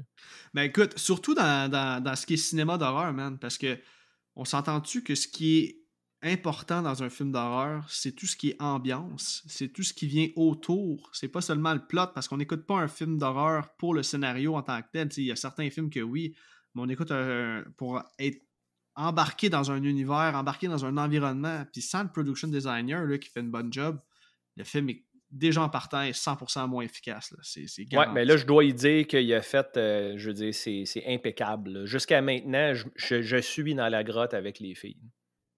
Pris hors contexte, cette phrase-là pourrait me ramasser en prison, là, mais tu comprends ce que je veux dire. ben, au moins, tu as dit je suis pris dans la grotte avec les filles. ok, c'est bon. Fait que je suis une victime, moi aussi, dans le fond. Exactement, exactement. Toi, tes astuces chaussures en carton. ils vont rencontrer leur premier obstacle quand ils vont devoir emprunter un tunnel plus qu'étroit et c'est Holly qui va y aller en premier. Holly, c'est un peu la leader. Là. Elle, n'a pas, peur de rien, puis elle fonce toujours. Euh, elle va y aller en premier pour confirmer que tout est beau. Puis là, ils doivent ramper dans de l'eau. Puis je pense même pas qu'un homme avec des bonnes épaules aurait pu passer au travers de ce chemin-là, tellement que c'est étroit comme, comme chemin. J'avais de la misère à respirer, Alec, euh, quand je les voyais passer là-dedans. Écoute, ben écoute, je pense que j'allais te dire ça. C'est incroyable comment les scènes tu sais, j'ai couvert Azabov sur Below là pas longtemps, puis il y a une scène où un gars qui reste pris, comme, puis j'étais comme, tu sais, comme je retenais mon souffle durant cette scène-là, mais dans The Descent, là, il y a, y a, plusieurs scènes où je me, tu sais, j'étais quasiment étourdi à, force de pas respirer, mais j'étais comme, tabarnak, man. Puis encore une fois, l'acting de Sarah, bref, on va arriver là dans vraiment pas long, c'est complètement insane. Euh, mais écoute, je vais le dire de là, bref. Ils vont tous passer sans problème, à l'exception de Sarah qui va rester prise. Puis, c'est ça, comme on vient de dire, ce bout-là est complètement anxiogène. Euh, on, a de la misère à respirer. Puis, c'est quand qu'elle panique, man, puis que son, sac de corde passera pas. C'est là que le tunnel va euh, être sur le bord de s'effondrer. Puis là, man, là, c'est l'hostie de panique. Genre, go, go, go, fuck ton sac de corde, on avance. Puis, comme de fait, elle va réussir à sortir. Par contre, euh, le tunnel va s'écrouler derrière elle. Ce qui veut donc dire que ben là, ils n'auront pas le choix de trouver une nouvelle issue parce qu'ils peuvent pas. Euh, there's no turning back, autrement dit. Exact. Ouais, ouais. Qu'est-ce que tu as pensé de l'acting de Sarah, toi, dans cette scène-là? L'acting de Sarah, c'était impeccable, c'était parfait, c'était vrai, ou du moins, ça avait de l'air. Encore une fois, tu suspends ton disbelief. Tu oublies que tu regardes un film dans cette scène-là parce qu'elle livre tellement ça avec authenticité, je trouve. Euh, que tu y crois solide. Puis, tu sais, on parle du production designer, le sound designer aussi à cette scène-là fait une hostie job parce que malgré que c'est une maquette avec du polyuréthane, de la mousse, tu sens le poids. Puis ça, c'est de l'or en crise. De rendre quelque chose lourd quand c'est léger comme l'air, j'avais vraiment l'impression qu'elle a frisé la mort là-dedans. Fait que c'était excellent comme scène. Ça, c'est un asti de bon point, man. J'avoue que j'avais pas pensé à ça, mais c'est vrai pareil, hein, que ben, juste le son que ça fait, là, quand tu sens l'éboulement, le, genre de, ça fait quasiment un, pas un bruit d'explosion, mais un bruit de, de, grosses roches qui, qui cassent, finalement. Ça gronde, ça gronde, puis ça a l'air pesant. Puis ça, c'est pas facile à traduire à l'écran. Puis juste avec un bruit, t'as le sentiment d'urgence qui embarque, man. Puis là, tu sens. Puis bref, l'acting est bon. Puis ça prouve que j'aurais aimé ça être en 7 pendant cette scène-là. Comment Neil Marshall disait Ok, ok, là tu paniques. Ok, le bruit de, de, de, genre de, de, grotte qui s'effondre, peu importe comment il a, dit ça.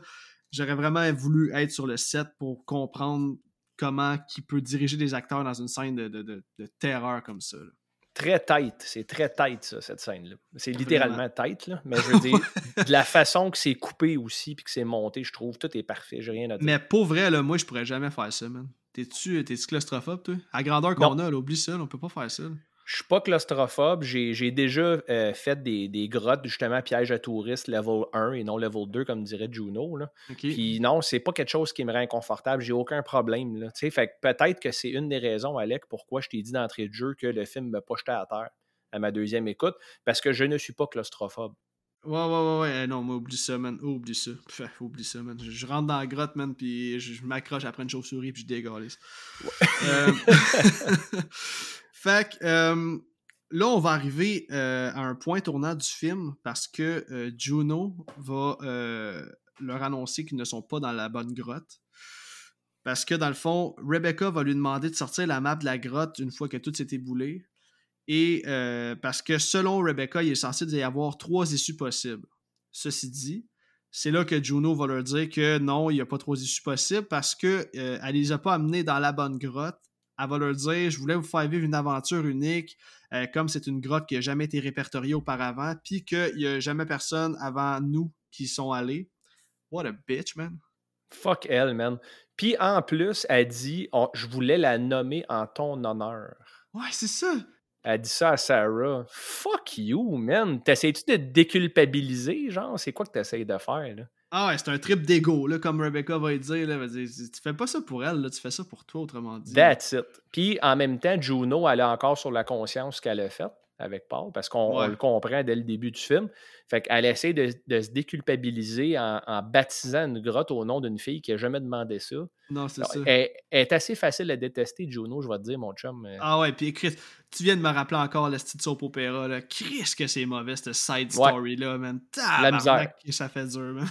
puis, honnêtement, je trouve que Juno, a overact. Euh, elle overact, elle ponctue bizarre, elle bouge bizarre je trouve que à, à ce moment-là dans le film, c'est Juno qui me faisait rouler les yeux le plus. Ah, man, pourtant, quand elle décide de devenir badass à la fin, là, moi, là, c'est comme. Ah, man, Mortal Kombat 3, là, fuck off, s'il vous plaît. vraiment. Elle se prenait pour Kitana, je pense. Ah, ouais, vraiment. C'est son look, euh, Lara Croft. Bref, on va revenir tantôt, là, parce qu'il y a quand même bien des affaires à dire là-dessus. Donc là, on arrive à une, scène avec une crise de belle tension alors que les filles euh, vont se retrouver devant un genre de ravin dans la grotte, si on veut. Ils n'auront pas d'autre choix que de s'installer un système de cordes pour pouvoir traverser. Et là, Rebecca va se porter volontaire, mais ça prend du gars de s'en esti pour installer chacun des petits grappins. Puis là, excusez mon ignorance, là, je suis pas un expert en termes d'escalade. Ils vont tous passer à tour de rôle, puis c'est Juno qui va clore le bal. Et au moment où elle passe, elle veut s'assurer de ramasser chacune des pièces d'équipement pour ne rien laisser derrière eux, au cas où il y en aurait besoin plus loin dans leur excursion premier smart move de sa part. J'ai beaucoup aimé ça en passant, ce détail-là, Alec, parce que pour une fois, les personnages féminins dans un film d'horreur font pas des hosties de conneries, man. C'est vrai. Puis ça, ça les rend puissantes. Aussi banal que ce détail-là puisse paraître quand tu y portes pas attention, ça les rend intelligentes. Puis Chris, elle, plane, elle planifie son affaire d'avance. Chose que tu vois pas souvent dans les films d'horreur d'habitude. Non, puis ça les rend crédibles aussi si on, parle de leur expérience en termes d'escalade puis d'exploration de, de, grottes, ça rend crédible le fait qu'elle prenne cette décision-là. Euh, parce que justement, c'est pas son premier rodéo, puis elle sait que Chris a besoin de chacune de tes pièces d'équipement quand tu veux avancer, puis justement quand tu cherches une sortie. Puis là, ce qui est important de savoir que j'avais même pas noté à ma première écoute, c'est que euh, au moment où elle ramasse chacune des pièces pour justement continuer leur chemin, elle va trouver de l'ancien équipement qui date d'un autre explorateur qui est venu, puis elle va dire euh, en jasant avec les filles que cet équipement-là doit dater d'au moins un siècle. Incroyable. Ouais, c'est ça, c'est quand même très très nice. Là. Puis c'est quand même fou, man, la technologie. J'avais jamais vraiment remarqué comme, comment c'est fait l'escalade, comme, comment faut installer un petit grappin en deux, en deux, en deux roches finalement là, pour que ça s'ouvre que ça fasse un effet de, de, de, je sais pas comment dire ça. Là. Ben, c'est un genre de un genre de harpon qui s'installe à l'intérieur entre les crevasses des roches. Puis là, Caro, quand ça c'est arrivé, tu vois les genres de gears là, qui se pognent ensemble entre les roches. Puis là, ça prend de l'expansion. Puis Caro a dit Crime, je me demande si c'est solide. Puis mon plus jeune Xav, il dit Ouais, c'est solide en masse. J'ai adoré ça. Xav a fait de l'escalade souvent, mais tu sais, genre chez Clip and Climb, puis avec l'école, au Mont K-Cup. Fait que tu sais, Mais Xav, mon plus jeune, c'est quelqu'un qui est assez réservé. Fait que quand il dit de quoi habituellement, soit il a vu une vidéo là-dessus ou il a lu là-dessus à un moment donné. Fait que quand Xav a dit ça, je dis exact. Je dis ah, si Xav a mis son étampe dessus, c'est crédible. c'est Xav approved. That's right. Fait euh, c'est ça, dans le fond, au moment où elle va trouver l'équipement euh, qui datait d'un siècle, elle va perdre sa grip, puis elle va tomber, mais elle se fait retenir par euh, Rebecca qui tenait la corde de l'autre côté. Puis là, Rebecca va cependant payer le prix parce qu'elle va se faire décoller la main par la corde et l'impact du poids de Juno. Tu sais, en fait, non, je m'en allais te demander, t'as passé quoi de cette petite scène-là, mais je pense qu'on vient pas mal de la décortiquer en masse, là, puis règle générale, c'est une scène qui apporte de la crédibilité au personnage. C'est encore parfait, à mon avis. Puis c'est très dégueulasse ce qui arrive à la main de Rebecca, man. Ouais. Puis toi, quand elle a perdu la grip, tu pensais-tu qu'elle allait tomber? Parce que moi, dans mon souvenir, je me, disais, mais ça, à un moment donné, il y en a une qui tombe, sti, genre, puis euh, là, j'étais sûr, j'étais là, j'étais comme, boum, elle tombe. Puis j'étais, Chris, ça a survécu, man! Fait que j'ai quand même été euh, mystifié par ça. De la façon que c'était fait, encore une fois, c'était réaliste, je trouve. Puis c'était très, très bien filmé. Puis, oui, c'est quasiment des jump cuts. Je déteste les jump cuts en passant dans les films. Mais de la manière qu'ils l'ont fait, quand tu vois le aftermath, tu vois sa main pisser le sang noir quasiment, ça, ça, a fonctionné pour moi, cette scène. Totalement. Puis, c'est un peu ça que j'aime du film aussi, c'est que, tu sais, à ce moment-là, on est peut-être à 40 minutes dans le film, peut-être un peu moins, puis on n'a pas encore vu une crise de créature. Puis le climat de, de, stress et de peur est vraiment omniprésent. Là, dans notre écoute à ce moment-ci dans le film. Fait que ça, pour ça, j'ai trouvé ça cool qu'on n'a pas nécessairement besoin d'avoir des créatures pour avoir la chienne sur notre écoute. Ouais. C'est un film en deux temps, man, effectivement. Et là, c'est ça, ben écoute, euh, les filles vont continuer leur chemin, puis Beth, elle va trouver des genres de dessins sur les murs datant de l'histoire des hommes des cavernes, je présume. Sur le dessin, on peut apercevoir une montagne avec deux grottes, ce qui veut donc dire qu'il euh, y a deux entrées différentes. Donc là, ils se disent, Chris, on a enfin on a de l'espoir de, pouvoir sortir d'ici. Et c'est aussi à ce moment-là qu'on va apercevoir une créature pour la première fois, euh, mais là, on la voit juste dans l'ombre alors qu'on voit de la bave sortir de sa, de sa bouche. Juno va réussir à trouver le prochain chemin à l'aide de son zippo alors qu'elle va sentir un courant d'air sur la flamme. Puis là, j'ai quand même appris quelque chose dans ce film-là parce que ça n'aurait jamais été mon premier réflexe de sortir une flamme pour voir si euh, y a un courant d'air sur la flamme pour savoir où me diriger. C'est quand même bright, c'est très logique. C'est très logique. Moi, je serais en petite boule en train de pleurer jusqu'à temps que je meure, probablement. Fait que ah, kudos à Juno avec son lighter, man. je me, je me nourrirais de glaise, là, puis genre, je bougerais plus de là. c'est ça, tu sais, moi, il n'a pas été dans les scouts, avec ces affaires-là, je sais pas. Ouais, moi j'ai été, mais j'étais très peu compétent. Fait que j'étais là ah plus pour passer le temps que d'autres choses, ouais. tu t'es rendu au double nœud, t'as fait bon, mais c'est assez, j'ai fait ma part. En fait, je me suis rendu à la célébration finale des scouts, puis quand ils ont essayé de me mettre le chapeau sur la tête, j'ai trop une grosse tête, fait que le chapeau me faisait pas, puis j'ai été humilié publiquement. fait que fuck les scouts, man. j'ai emmerde les scouts. les tabarnak. Euh, bref, euh, ok. Aussitôt que Juno crie que le chemin est par là, ben là, euh, Holly, elle va prendre les devants, puis elle va y aller d'un pas beaucoup trop rapide et insouciant. Puis là, elle pense voir la lumière du jour, fait que là, elle est toute énervée, et on va apprendre plus tard que c'était pas la lumière du jour qu'elle voyait, mais bien le phosphore dans la roche qui donnait l'impression d'une lumière. Ça avec, je suis sûr que c'est des faits scientifiques véridiques, puis comme qui se sont basés sur quelque chose de vrai. Là, ils n'ont pas poussé ça euh, de même par hasard, mais c'est quand même un phénomène fucked up. Là. Imagine, tu es pris d'une grotte, tu vois de la lumière, c'est comme Oh yes, man! Finalement, c'est comme juste la roche qui se met à genre flasher par Scintiller. Ouais, ben tu sais, c'est l'instinct de survie qui kick in. Euh, peut-être que ça aurait pu arriver une scène comme ça si c'était vrai, parce que tu paniques en tabarnak là-dedans, ben oui. c'est clair. Puis quand tu, ton, ta, ta, seule entrée, elle a Kevin, puis là, tu vois de la lumière. Puis en plus, la lumière, elle a été, on la voit sur les stalactites, elle a été reflétée sur du fucking polyuréthane lustré. Fait qu'encore une fois, le production designer, high five, man. Top notch. Top notch. Fait que là, c'est ça, euh, vu qu'elle est toute énervée puis tout, ben, euh, comme de fait, elle va tomber dans une crevasse puis elle va s'exploser la jambe. C'est une grosse crise de fracture ouverte, man. Puis, tu sais, tu parles d'un mauvais timing pour se péter une jambe. Mais, hein. Et là, pendant que tout le monde soigne Holly, euh, Sarah va entendre un rire d'enfant, puis elle va s'éloigner du groupe pour apercevoir une créature en train de manger. Puis là, à partir de ce moment-là, les choses se déroulent vite en crise. Il y a beaucoup d'actions, il y a bien des créatures, puis il y a bien des kills qui s'en viennent. Puis là, à partir de maintenant, les créatures, ben, je vais les appeler les crawlers, parce que c'est comme ça qu'ils ont été crédités dans le film. c'est comme ça qu'ils se font appeler. Donc, c'est ça. Je vais essayer de survoler tout ça jusqu'à la fin du film en nommant les trucs qui méritent d'être discutés. En commençant par la shot où on va apercevoir un premier monstre apparaître dans la shot de la handycam euh, de Sarah avec le Night Vision c'est définitivement le meilleur jumpscare du film. Totalement. Oui, oui, oui, absolument, man. Puis quelle silhouette écœurante, man. Nightmare Fuel, là. Leur look est fucking badass. Pour vrai, là. Il est parfait. Il y a une shot que je vais mentionner dans pas long, là. Je pense que c'est ma shot préférée du film parce que Chris que c'est terrifiant. Bref, on va revenir dans pas long. Ben justement, non, c'est ça. Je veux savoir, toi, euh, avant qu'on aille plus loin, ça m'intéresse de savoir c'est quoi ton opinion par rapport aux créatures, leur look, tout le kit, euh, comment ils fonctionnent. Euh, tu penses quoi des crawlers, toi? Les crawlers, pour moi, c'est le meilleur point du film en termes de, mettons, euh, d'impact. la première fois qu'on a vu les crawlers, tu l'as nommé tantôt rapidement, on voit juste un crawler comme dans le background avec de la bave puis tout le monde dans le divan, sauf moi qui le savais, parce que les autres, c'était une surprise. Là. Tu Tu l'as mm-hmm. dit tantôt, Alec, on est rendu à 40, 45, 50 minutes de film. Il n'y a toujours pas de crawlers. Là. Fait que là, tu as comme un deuxième gear qui kick in dans ton film. Puis ils ont tout fait Oh shit! Puis juste la silhouette, c'est assez pour te glacer le sang.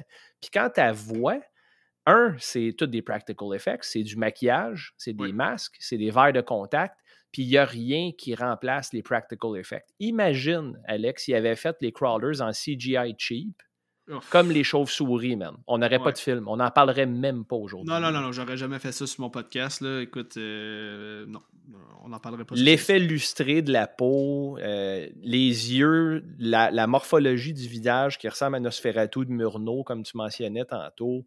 Man, rien à dire là-dessus à part fucking wow, good job. Vraiment. le fait qu'ils ressemblent à des humains, je trouve ça hot parce que là, on se pose la question, c'est-tu genre des explorateurs qui genre, ils se sont adaptés, man, puis qu'ils sont devenus ça? Euh, j'aime le mystère qui plane autour de savoir qu'est-ce que c'est exactement cette petite bébite-là. Là. Ouais, c'est une bonne idée de ne pas nous expliquer, puis de ne pas nous tenir par la main, puis de nous montrer des flashbacks. Je veux pas le savoir, laisse-moi m'imaginer. Exact. Puis ils vont se faire leur hypothèse un petit peu plus tard dans le film, là, mais tu sais, ça fait du sens, puis c'est une, réflexion logique, là, puis je pense que c'est un peu ça que tout le monde qui regarde le film se dise aussi. Exact. Ensuite de ça, ben c'est ça, euh, Holly va être la première à se faire kill quand elle va se faire sauter dessus, puis elle va se faire arracher la gorge de façon brutale, man, d'une seule bouchée. Puis là, ce que j'ai aimé de ça, c'est que ça set le ton sur l'agressivité des, des crawlers. Tu sais, tu le sais que ce qui s'en vient, ça sera pas doux pas en tout, là, tu sais. Et euh, ensuite de ça, ben, Juno va en poivrer un avec un pic d'escalade. Puis au moment où elle va se tourner pour en tuer un autre, elle va donner un coup directement dans le cou de Beth, ce qui va lui transpercer la jugulaire et ça va ressortir par le devant de sa gorge. C'est brutal as fuck, ça aussi. Très bien acté par Beth en passant cette scène-là. Hein. Surprise, douleur et peur dans une même scène, toute d'une claque, puis tu sens les trois émotions. Tellement. Mais il y a un bout que je vais rouler les yeux par rapport à ce personnage-là dans oh! pas grand temps. ça doit être une affaire de gars de Saint-Eux, ça, parce que je le sais, qu'est-ce que tu vas dire. Ben oui, man, ça si que c'était n'importe quoi, bref. S'il vous plaît. Là. Fait qu'à partir de ce moment-là, dans le film, mon Steph, euh, ils sont plus que quatre. Et là, Sarah est équipée de sa caméra, ce qui lui permet de voir dans le noir. Et là, elle se rend compte qu'elle se trouve parmi plein de carcasses d'animaux morts. Euh, le cadavre de Holly va se faire lancer juste à côté d'elle, puis on va avoir droit à un asti de boucherie quand tous les monstres vont venir se nourrir de Holly, le sang gicle de tout bord, tout côté. Il se la paye, man. C'est ah, un se la paye, un... Ah, un fuck, un fucking feast, man, ça. Puis moi, j'ai déjà dit, au excuse-moi, Alec, mais j'ai déjà dit à mon podcast avec Steve qu'une des choses qui me rend le plus inconfortable dans les films d'horreur, c'est outrage à un cadavre. Quand quelqu'un est déjà mort, puis il se fait encore charcuter, je ne sais pas pourquoi, pourtant, ça devrait être le contraire, right? Parce qu'elle est morte, la personne, elle sent plus rien, mais ça, ça m'écœure de s'acharner, puis eux autres, ils se payent la traite. Tu les vois ouvrir son ventre, gosser dans la plaie dans le cou qui est déjà fait, tirer les membres de tout et bord. Puis tu sais, c'est très sombre c'est lugubre comme éclairage, mais ça reste que tu vois clairement qu'est-ce qui se passe. Ben oui. Mais pour en revenir à ce que tu dis, là, que tu te sens pas bien à outrage un cadavre, c'est, le manque de conscience là, qui. qui nous, on est comme, mais voyons, Chris, lâche-la, mais eux autres, là, ils se posent même pas la question. C'est des animaux, man. Ils ont faim, man. C'est ça, ils se nourrissent, dans le fond, là, et c'est, un cadavre parmi tant d'autres, là, tu sais. Donc, euh, c'est ça. Sam et Rebecca vont se cacher ensemble, tandis que Juno, elle, est seule de son bord. Puis c'est ça qu'on disait tantôt. C'est. Euh, parce que dans le fond, Sam et Rebecca, ils ont un genre de, de light stick vert, là c'est ça qui va apporter l'éclairage vert qu'on aime vraiment beaucoup. Puis petit fun fact, ils ont été achetés ce petit light stick-là dans un sex shop euh, durant le J'espère qu'ils l'ont acheté chez Erotica à Saint-Eustache à côté du centre d'achat, man. Oh oui, man. J'espère qu'on est sponsé, Carlis. Pour Ben oui, qu'est-ce que t'en penses? Attends un peu, mon dildo double vient d'arriver, je reviens là. OK. Laisse-la en avant. T'as un peu, je t'entends pas, là, mon 9 vitesses vibre sur la table. OK. euh, c'est ça, dans le fond pour en revenir à l'utilisation du filtre verdâtre, je trouve que c'est vraiment insane quand le crawler va s'approcher de Sam et Rebecca. J'ai trouvé que j'ai l'impression de me répéter, mais l'utilisation des couleurs, quand c'est bien amené dans un. pour, pour euh, s'identifier à une émotion, mettons, dans ce cas-ci, la peur, je trouve que de, voir Sam et Rebecca coucher apeurés, puis de voir le crawler qui s'approche d'eux autres, mais tu sais, lui, il est, aveugle, fait qu'il ne voit pas tout. Puis on les voit, man, en train de paniquer ben raide, man. Je sais pas. Je pense que si le filtre était pas vert, je pense que la scène n'a pas autant d'impact. D'accord avec toi complètement. Peux-tu m'expliquer par contre, puis je me suis posé la question, je devrais peut-être pas me poser ces questions-là, mais comment ça que le crawler les a pas sentis? Parce qu'ils sont supposés avoir un odorat puis une ouïe extraordinaire. Ah, ben je pensais qu'ils fonctionnaient juste euh, avec l'ouïe.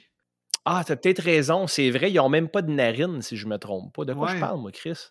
Parce que dans le fond, euh, en tout cas, elle va le dire un petit peu plus tard, là, tu vois, je vais t'expliquer ça dans vraiment pas long.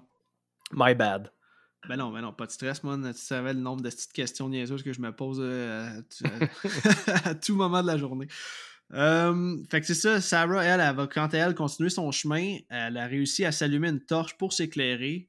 Et là, Sam et Rebecca vont être pris à se battre avec un crawler puis là, c'est là que je, trouve ça n'importe quoi. Là. Juno va arriver in extremis pour les sauver quand elle va lancer son pic d'escalade, genre comme un throwing knife dans GoldenEye, euh, avant de venir lui snap le coup, man. Aucun Juno, là, elle me gosse en crise, man. Pourquoi qu'elle deviendrait une petite super badass, là? Ah, sais, exactement. Puis, tu sais, de la je dis d'où vient cette confiance-là, puis cette assurance-là? Un, tu vois fuck all, tu sais pas t'es où, tu connais pas ton environnement, mais tu as un lancer d'une perfection et d'une précision. C'est, pour moi, c'est, là que le bas blesse, Alec, dans ce film-là. C'est l'esti de over-performance de Juno, man. C'est vrai. c'est que c'est vrai? Fait que là, on va arriver à un point important au plot du film parce que on va apprendre, après que Sam ait examiné le cadavre d'un crawler, que les crawlers sont aveugles puis qu'ils utilisent le sens de l'ouïe pour chasser, un peu comme les chauves-souris. Et là, ils vont déduire que c'est probablement une espèce, voire peut-être même des humains qui ont su s'adapter aux conditions souterraines. Puis euh, c'est ça. C'est pour ça qu'ils ressemblent à ça au final.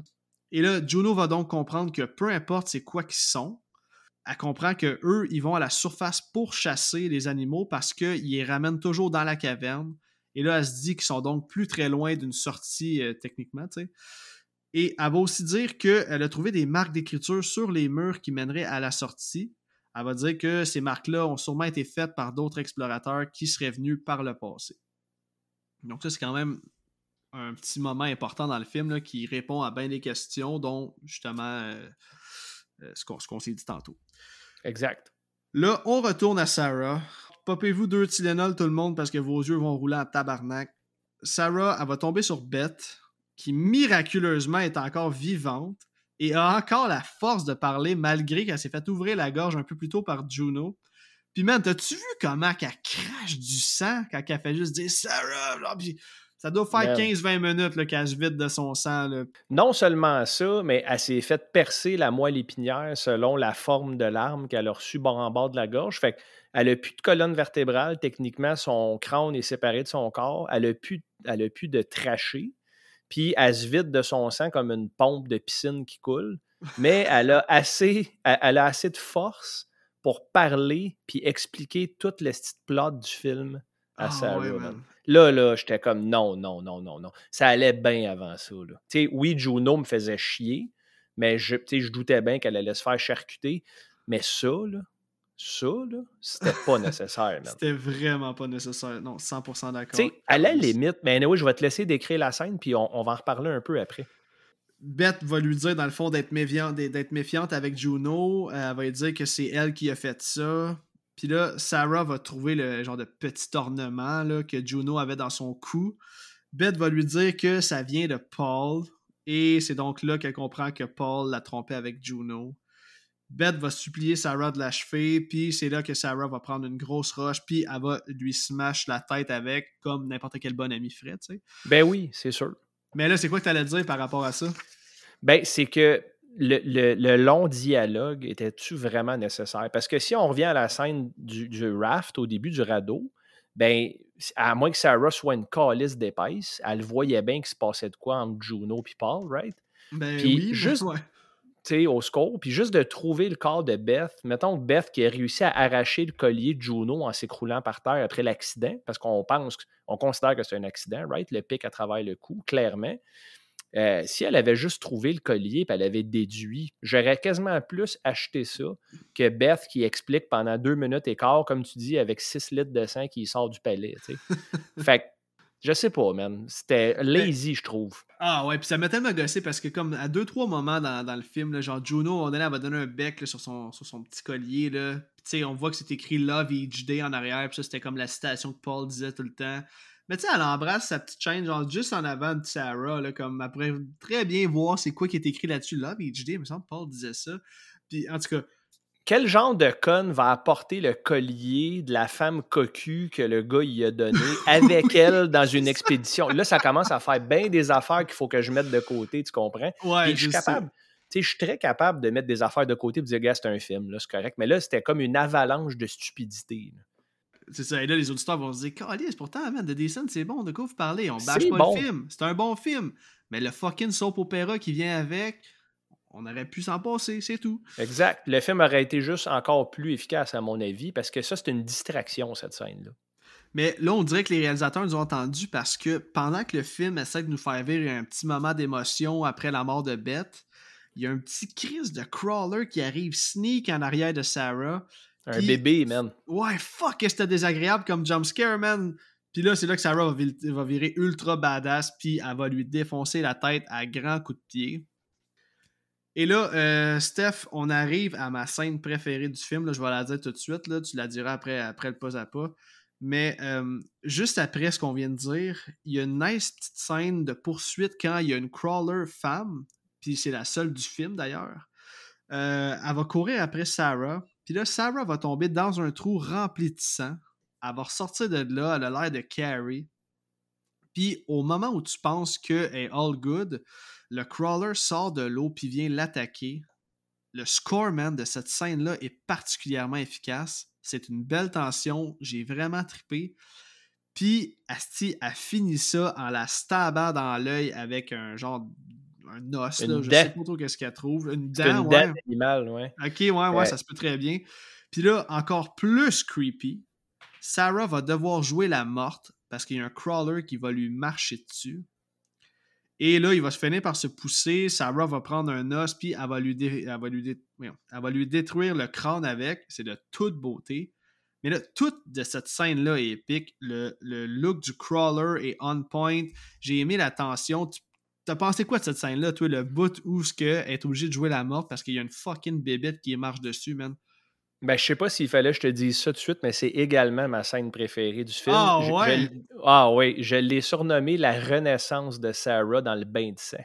Ok, Euh, nice. Le score embarque, puis contrairement à Juno, Alec, Sarah, j'y crois. Oui. Elle, j'y crois parce qu'elle tilt. Juno, elle se la pense, comme diraient mes ados, man. Elle se la pense depuis le début du film. Elle, c'est de shit. Tandis que Sarah est vulnérable, elle a peur, elle n'a pas confiance en elle. Mais quand elle tombe dans le bain de sang, elle ressort, elle émerge, puis elle renaît de ses cendres. Puis le score m'a donné des frissons. Fait que c'est la scène la plus efficace du film. Ah, ben that's it, man. J'espère que les auditeurs, c'est intéressant, ça. Vous m'écrirez à savoir c'est quoi votre scène préférée dans ce film-là. Parce que cette scène-là, tout est bon. L'acting, ce qu'on voit, le, le- le- score, le pacing, tout un beau build-up. Je trouve que c'est vraiment stressant. Puis je- pour vrai, il n'y a pas grand-chose de plus terrifiant que de s'imaginer à la place de Sarah quand il y a un fucking crawler qui marche dessus, genre avec une main dans sa face. Puis en plus, il bave dessus, man, son esti de vieux comme tout grumeau, man. Ah, ça a l'air Ouais, il n'a pas mangé d'ananas avant, je pense, lui. Mais l'autre affaire aussi, c'est que le regard, le, le regard de Sarah pendant cette scène-là, l'éclairage, le sang, tout est parfait, mais le regard vide d'instinct animal à Sarah, man, c'est vraiment bien acté, ça. C'est vrai, totalement. Totalement. Fait qu'écoute, on approche de la fin du film. euh, on retourne avec Juno, Becca et Sam. Il y a genre 7-8 crawlers qui vont les poursuivre. Sam va se faire chopper la gorge alors qu'elle est, en, prise au piège dans son harnais.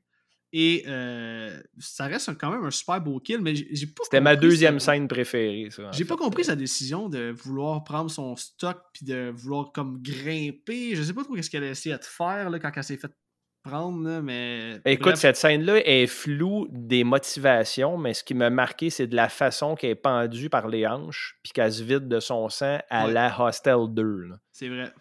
Ouais, ça, j'ai bien aimé ça. Puis c'est juste que la, la raison de pourquoi qu'elle est de même, tu vois, je m'en rappelle même pas. Ça veut dire que ça n'a pas eu d'impact comme tel. Mais ça aussi, man, c'est une autre affaire tellement terrifiante. T'es pris au piège, tu peux même pas bouger, man. Le crawler, il est là dans ta face, puis il fait rien que te, te grabber par la gorge, man, puis il part avec un bout, là. Ah, avec un chunk. Elle a réussi à le stabber quand même, par exemple. Ouais, c'est vrai. Très violent. Très violent.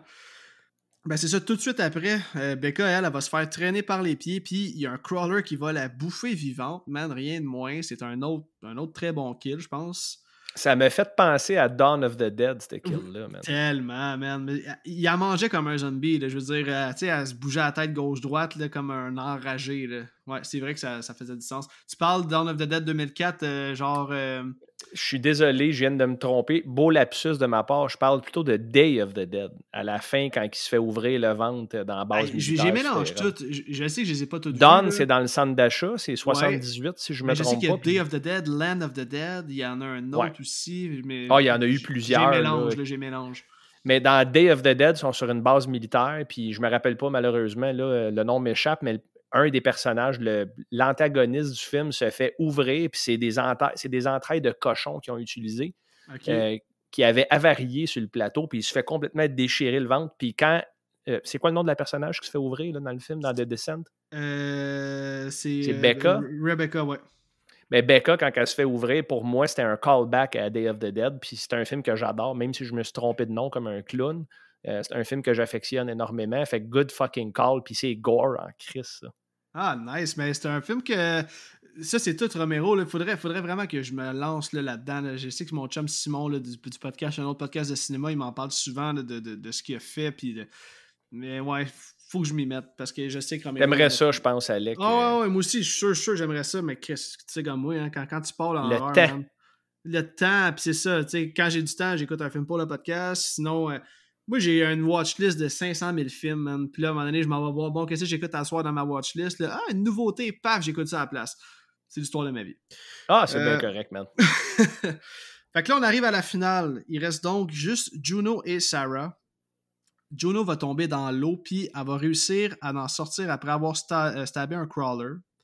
Elle va réussir à escalader un mur pour finalement tomber nez à nez avec Sarah. Et là, Sarah va lui demander sont où toutes les filles. Juno va lui dire qu'elles sont toutes mortes. Et là, ils vont continuer d'avancer pour trouver la sortie. C'est là qu'ils vont tomber sur une chier de crawlers qui vont les encercler. Les crawlers sont d'ailleurs vraiment sharp dans cette scène-là. C'est une grosse scène d'action. Les fights sont nice. Les filles sont badass. Sarah va même arracher un asti gros chunk de gorge d'un crawler avec ses dents. Et euh, Juno va finir le fight en mettant un flare dans la gueule d'un crawler avant de le finir avec un bon coup de pic à glace sur le top du crâne. Comme on dit dans le jargon, ça pardonne pas. Et euh, seul petit problème, j'ai trouvé que c'était mal monté en termes de montage, man. Beaucoup trop de cotes rapides qui nous empêchaient d'apprécier les détails. Je suis tellement content que tu en parles, Alec, parce que j'ai horreur des jump cuts. J'ai beaucoup, beaucoup de misère avec les jump cuts. C'était vraiment populaire dans ces années-là. Fait que ça va trop vite, ça donne mal au cœur un peu. Puis j'aurais aimé ça un peu plus apprécier la rédemption des filles, qui vont remettre la, monnaie de la pièce aux bêtes. Euh, les pouces dans les yeux de Sarah, man. Asti qu'elle les rentre loin puis longtemps. là, ah, elle a l'air. rage, man. Mais, hein, puis elle a l'air contente de faire ça. Elle est comme, ouais. ma tabarnak de marde, man. Mais pour vrai, là, je prends le temps de le dire aux auditeurs, là. Réécoutez cette scène-là. Vous allez comprendre ce que je veux dire. Quand j'ai écrit ça dans mes notes, je me suis dit, genre, j'exagère dessus, genre, c'est tout le temps de même? Non, non, je l'ai reculé, là.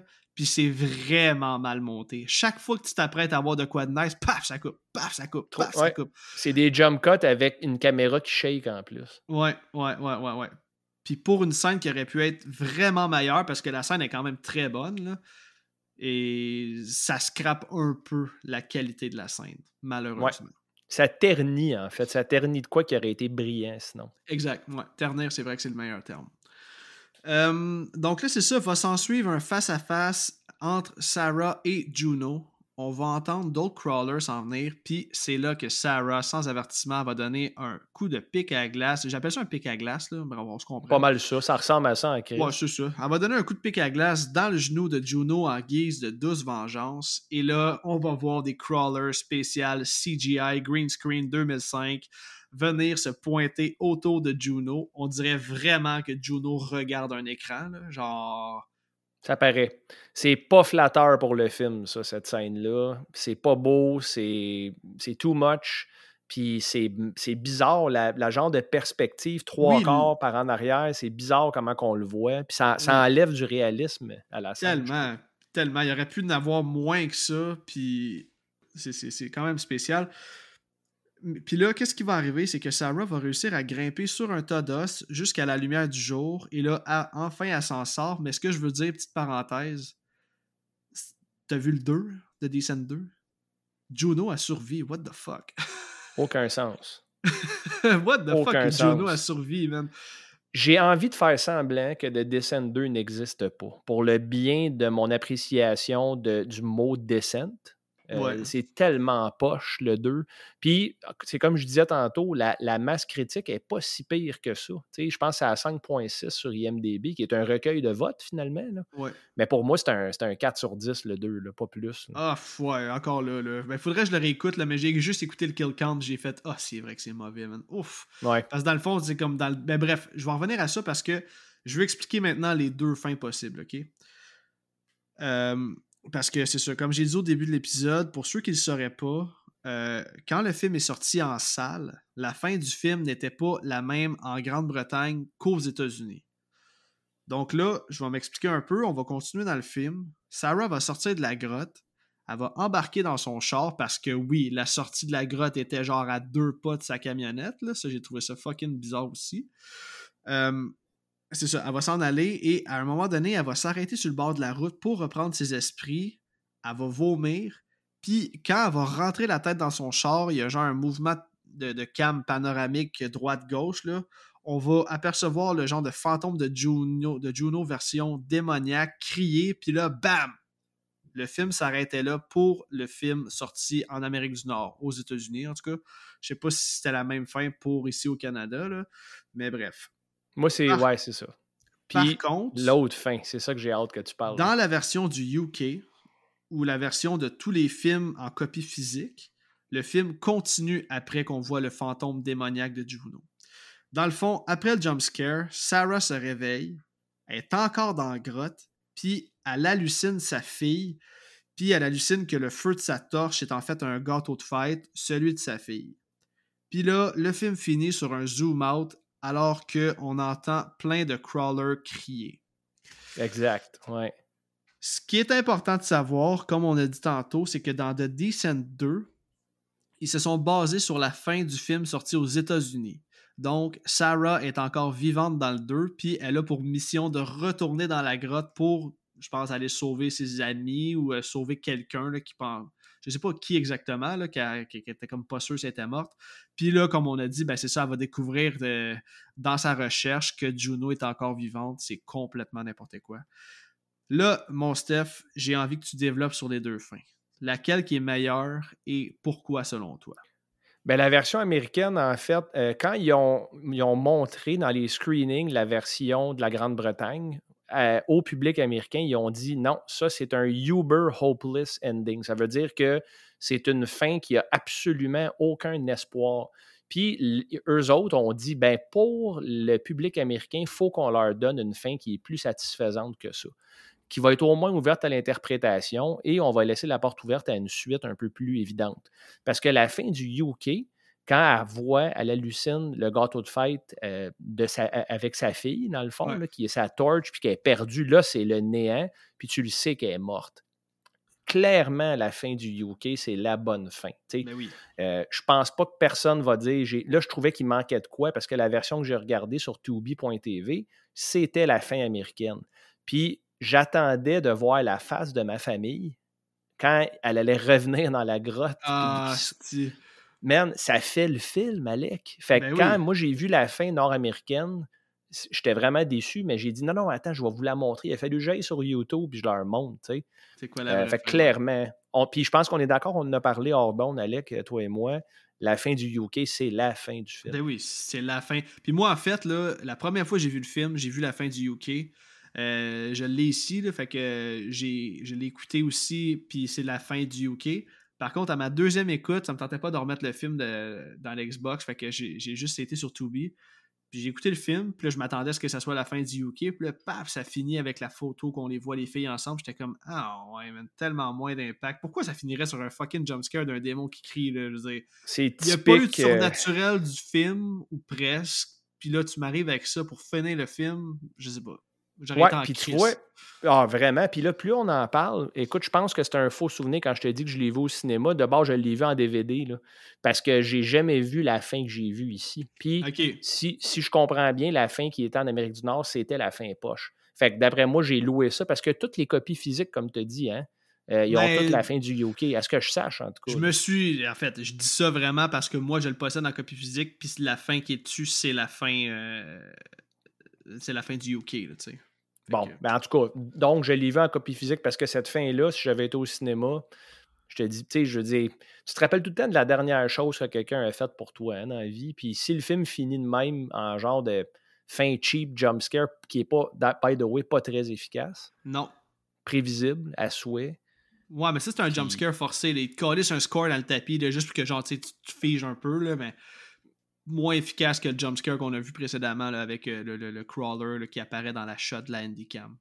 Ouais. Fait que euh, si on conclut ça là-dessus, j'aimerais ça savoir ta note sur 10 euh, pour The Decent. Qu'est-ce que. Écoute, j'y ai réfléchi jusqu'à une heure avant notre enregistrement, Alec. je trouve qu'il y a plusieurs bons points dans ce film-là. Les cinq femmes protagonistes qui sont tous tough puis uniques d'une certaine manière. les kills, les effets sont vraiment brutals. Euh, l'effet claustrophobie est réussi, j'y donne tout ça. Le fait que tout est fait en studio, c'est au-delà de remarquable, c'est exceptionnel en fait. Mais le très mauvais CGI, comme tu dis, le, roman savon avec Juno puis Sarah, ça m'a gossé tout le long du film. Le overacting de Juno a fait mal aussi. Euh, mais ça reste que c'est un film qui est en haut de la moyenne, puis euh, qui est meilleur que la moyenne des ours de ces films-là, dans ces années-là du moins. Fait que moi, j'y donne 7.5 sur 10. Très bonne note, man. Très bonne note. Moi, euh, j'ai pensé, man, ma note, a monté, elle descendait, elle montait, elle descendait. elle a monté un peu finalement. Je donne un 7.9. Juste pour dire que c'est pas un 8. Comme il manque un petit quelque chose pour que ce soit un 8. Puis malheureusement, je pense que c'est le facteur temps qui vient jouer euh, sur ma note, dans le sens où les effets ont mal vieilli. C'est pas de la faute du film, mais ça reste que c'est ça. Aujourd'hui, on est tellement habitué. Tu sais, des fois, quand j'essaie de noter un film, je me mets vraiment dans l'année où le film est sorti. Mais c'est ça, c'est que c'est difficile aujourd'hui qu'on on, en voit tellement d'horreur, puis il y a tellement de, choses qu'on peut analyser par rapport à ça. Mais tous les points que tu as mentionnés, c'est tous des bons points. Moi, les crawlers, j'ai adoré. L'effet claustrophobie, euh, c'est vraiment bien euh, fait sentir. C'est bien filmé. L'utilisation des couleurs. Euh, j'ai pas aimé, comme on a dit, le, l'angle narratif des personnages, puis leur soap opéra, là, de il m'a trompé avec elle, puis blablabla. Tu sais, je pense pas que pour un film de monstres dans une caverne, c'était nécessaire. Exact, c'est ce que je pense aussi. Ouais. On aurait pu aller ailleurs pour un, plot. Tu sais, il y a tellement. Mais en même temps, c'est classique des films d'horreur, le genre de plot cheap un peu, comme qui nous amène à quelque chose de terrifiant. Parce que au final, ce qu'il faut se rappeler de ce film-là, c'est le look des crawlers. Euh, le souvenir que les gens en gardent aussi, hein, parce que souvent les gens vont se dire hey, j'ai étouffé dans ce film-là. Ben ça, c'est une preuve que ça a été vraiment efficace. Puis... Très efficace, oui. Fait que c'est ça, tu sais, c'est pas un 8. Euh, tu sais, j'ai donné un 8 au sixième sens. Là, fait que je veux dire, 7.9 pour The Decent. Je pense que ça fait du sens. Et euh, côté casting, j'avais une affaire à dire. Euh, tu sais, oui, c'est ça, c'est cool que ce soit un cast entièrement féminin, mais j'ai vu, petit fun fact, que chacune des six actrices proviennent, euh, ils proviennent de six pays différents. C'est hot, ça. Pour ça, c'était cool. je sais que Juno, elle vient du Japon. Euh, il y en a une qui vient d'Irlande, l'autre euh, du, UK, Grande-Bretagne, je ne sais pas exactement où. Mais il y en a une qui vient de Sweden. Bref, c'est toutes des actrices qui venaient de pays différents. Fait que j'ai trouvé ça cool qui. justement, qui fassent un genre de bon mélange. Puis j'ai trouvé que ça, ça fitait bien. Puis ça paraissait pas parce qu'il y avait quand même une belle chimie entre les filles malgré que c'est sûrement des filles qui s'étaient jamais vues avant le tournage du film. Ouais, une belle synergie en fait, ouais. Puis ça avait l'air d'une vraie gang d'amis à certains moments, surtout dans la scène du chalet, comme tu, euh, comme tu mentionnais tantôt. Exact, exact. Fait que as-tu d'autres choses à dire sur le film avant qu'on close ça?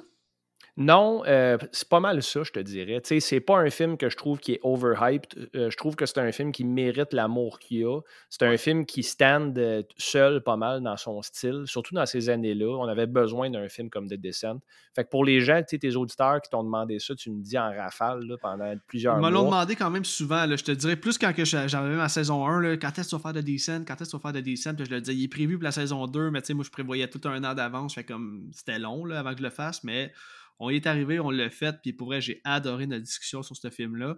C'est quand même un film qui a une bonne valeur de réécoute, malgré ce qu'on bâche dessus. Là. Il y a quand même des affaires qui m'ont encore surpris à ma réécoute.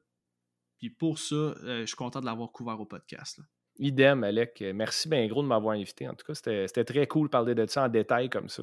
Ah, puis écoute, je l'avais dit aux auditeurs, Stéphane, c'est un hostie de bon invité. T'es toujours pertinent. Euh, merci d'être venu faire un tour. Puis euh, pour ceux qui veulent t'écouter, ben, on peut t'écouter chaque vendredi sur ton podcast avec Steve Villeneuve, Les Chevaliers du Démon du Midi. Là, je sais que vous les publiez un petit peu moins sur les plateformes, mais sinon, je sais qu'on peut vous écouter en live le vendredi midi.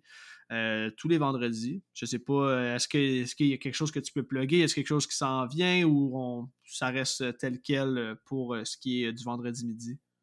Ben pour l'instant, le vendredi midi, c'est un rendez-vous tout le temps. Là, on le fait live euh, presque, ça fait trois semaines de suite, je pense, qu'on le fait live. C'est un podcast léger, on couvre plusieurs sujets, mais on a tout le temps vraiment du fun. Puis il y a un thème qui s'appelle Regard, moi, ça. Dans le fond, Steve me recommande un film, puis j'en fais la critique à la fin, puis je donne ma note. Il euh, faut que je donne des yeux sur 5, de 0.5 à 5 yeux sur 5. Puis on est rendu à une trentaine de films quand même couverts. Puis c'est quand même concis. Fait que quelqu'un qui est sur son heure de lunch les vendredis, vous allez avoir du fun à regarder ça. Puis oui, on a un autre projet qui se trame, euh, Alec, euh, un projet duquel je t'ai parlé en exclusivité parce que tu es un Eustachois. Puis je te fais confiance, man. On est blood. mais je peux pas en dire plus. Par contre, ce que je peux dire, c'est que ce projet-là, pour Steve et moi, euh, ça va être, euh, ça va être notre, notre bébé, vraiment. Là. Euh, on devrait lancer ça à la fin de l'été parce qu'il y a quand même beaucoup de préparation, mais c'est quelque chose de différent. Puis je suis vraiment excité de ça, mais en ce moment, malheureusement, je ne peux pas en dire plus. Bon, ben ça, c'est vraiment cool, man. Puis euh, pour ceux qui sont intéressés, moi et Stéphane, on s'en va à Horror Expo le 8 juillet ensemble. Fait que si jamais vous nous croisez, gênez-vous pas pour nous piquer une petite jasette puis jaser horreur avec nous autres. Ça va être cool. Ça va passer vite cette journée-là, man. Ouais, vraiment, j'ai vraiment hâte. Donc là, je m'adresse à vous, les auditeurs. J'espère que vous avez aimé l'épisode. Comme d'habitude, ben, euh, venez me suivre sur Facebook ou Instagram Horror360 pour ne rien manquer de ce qui s'en vient au podcast. Et là, comme vous le savez, il n'y aura pas d'épisode en juillet, donc le prochain épisode sera le dernier avant mon petit break estival.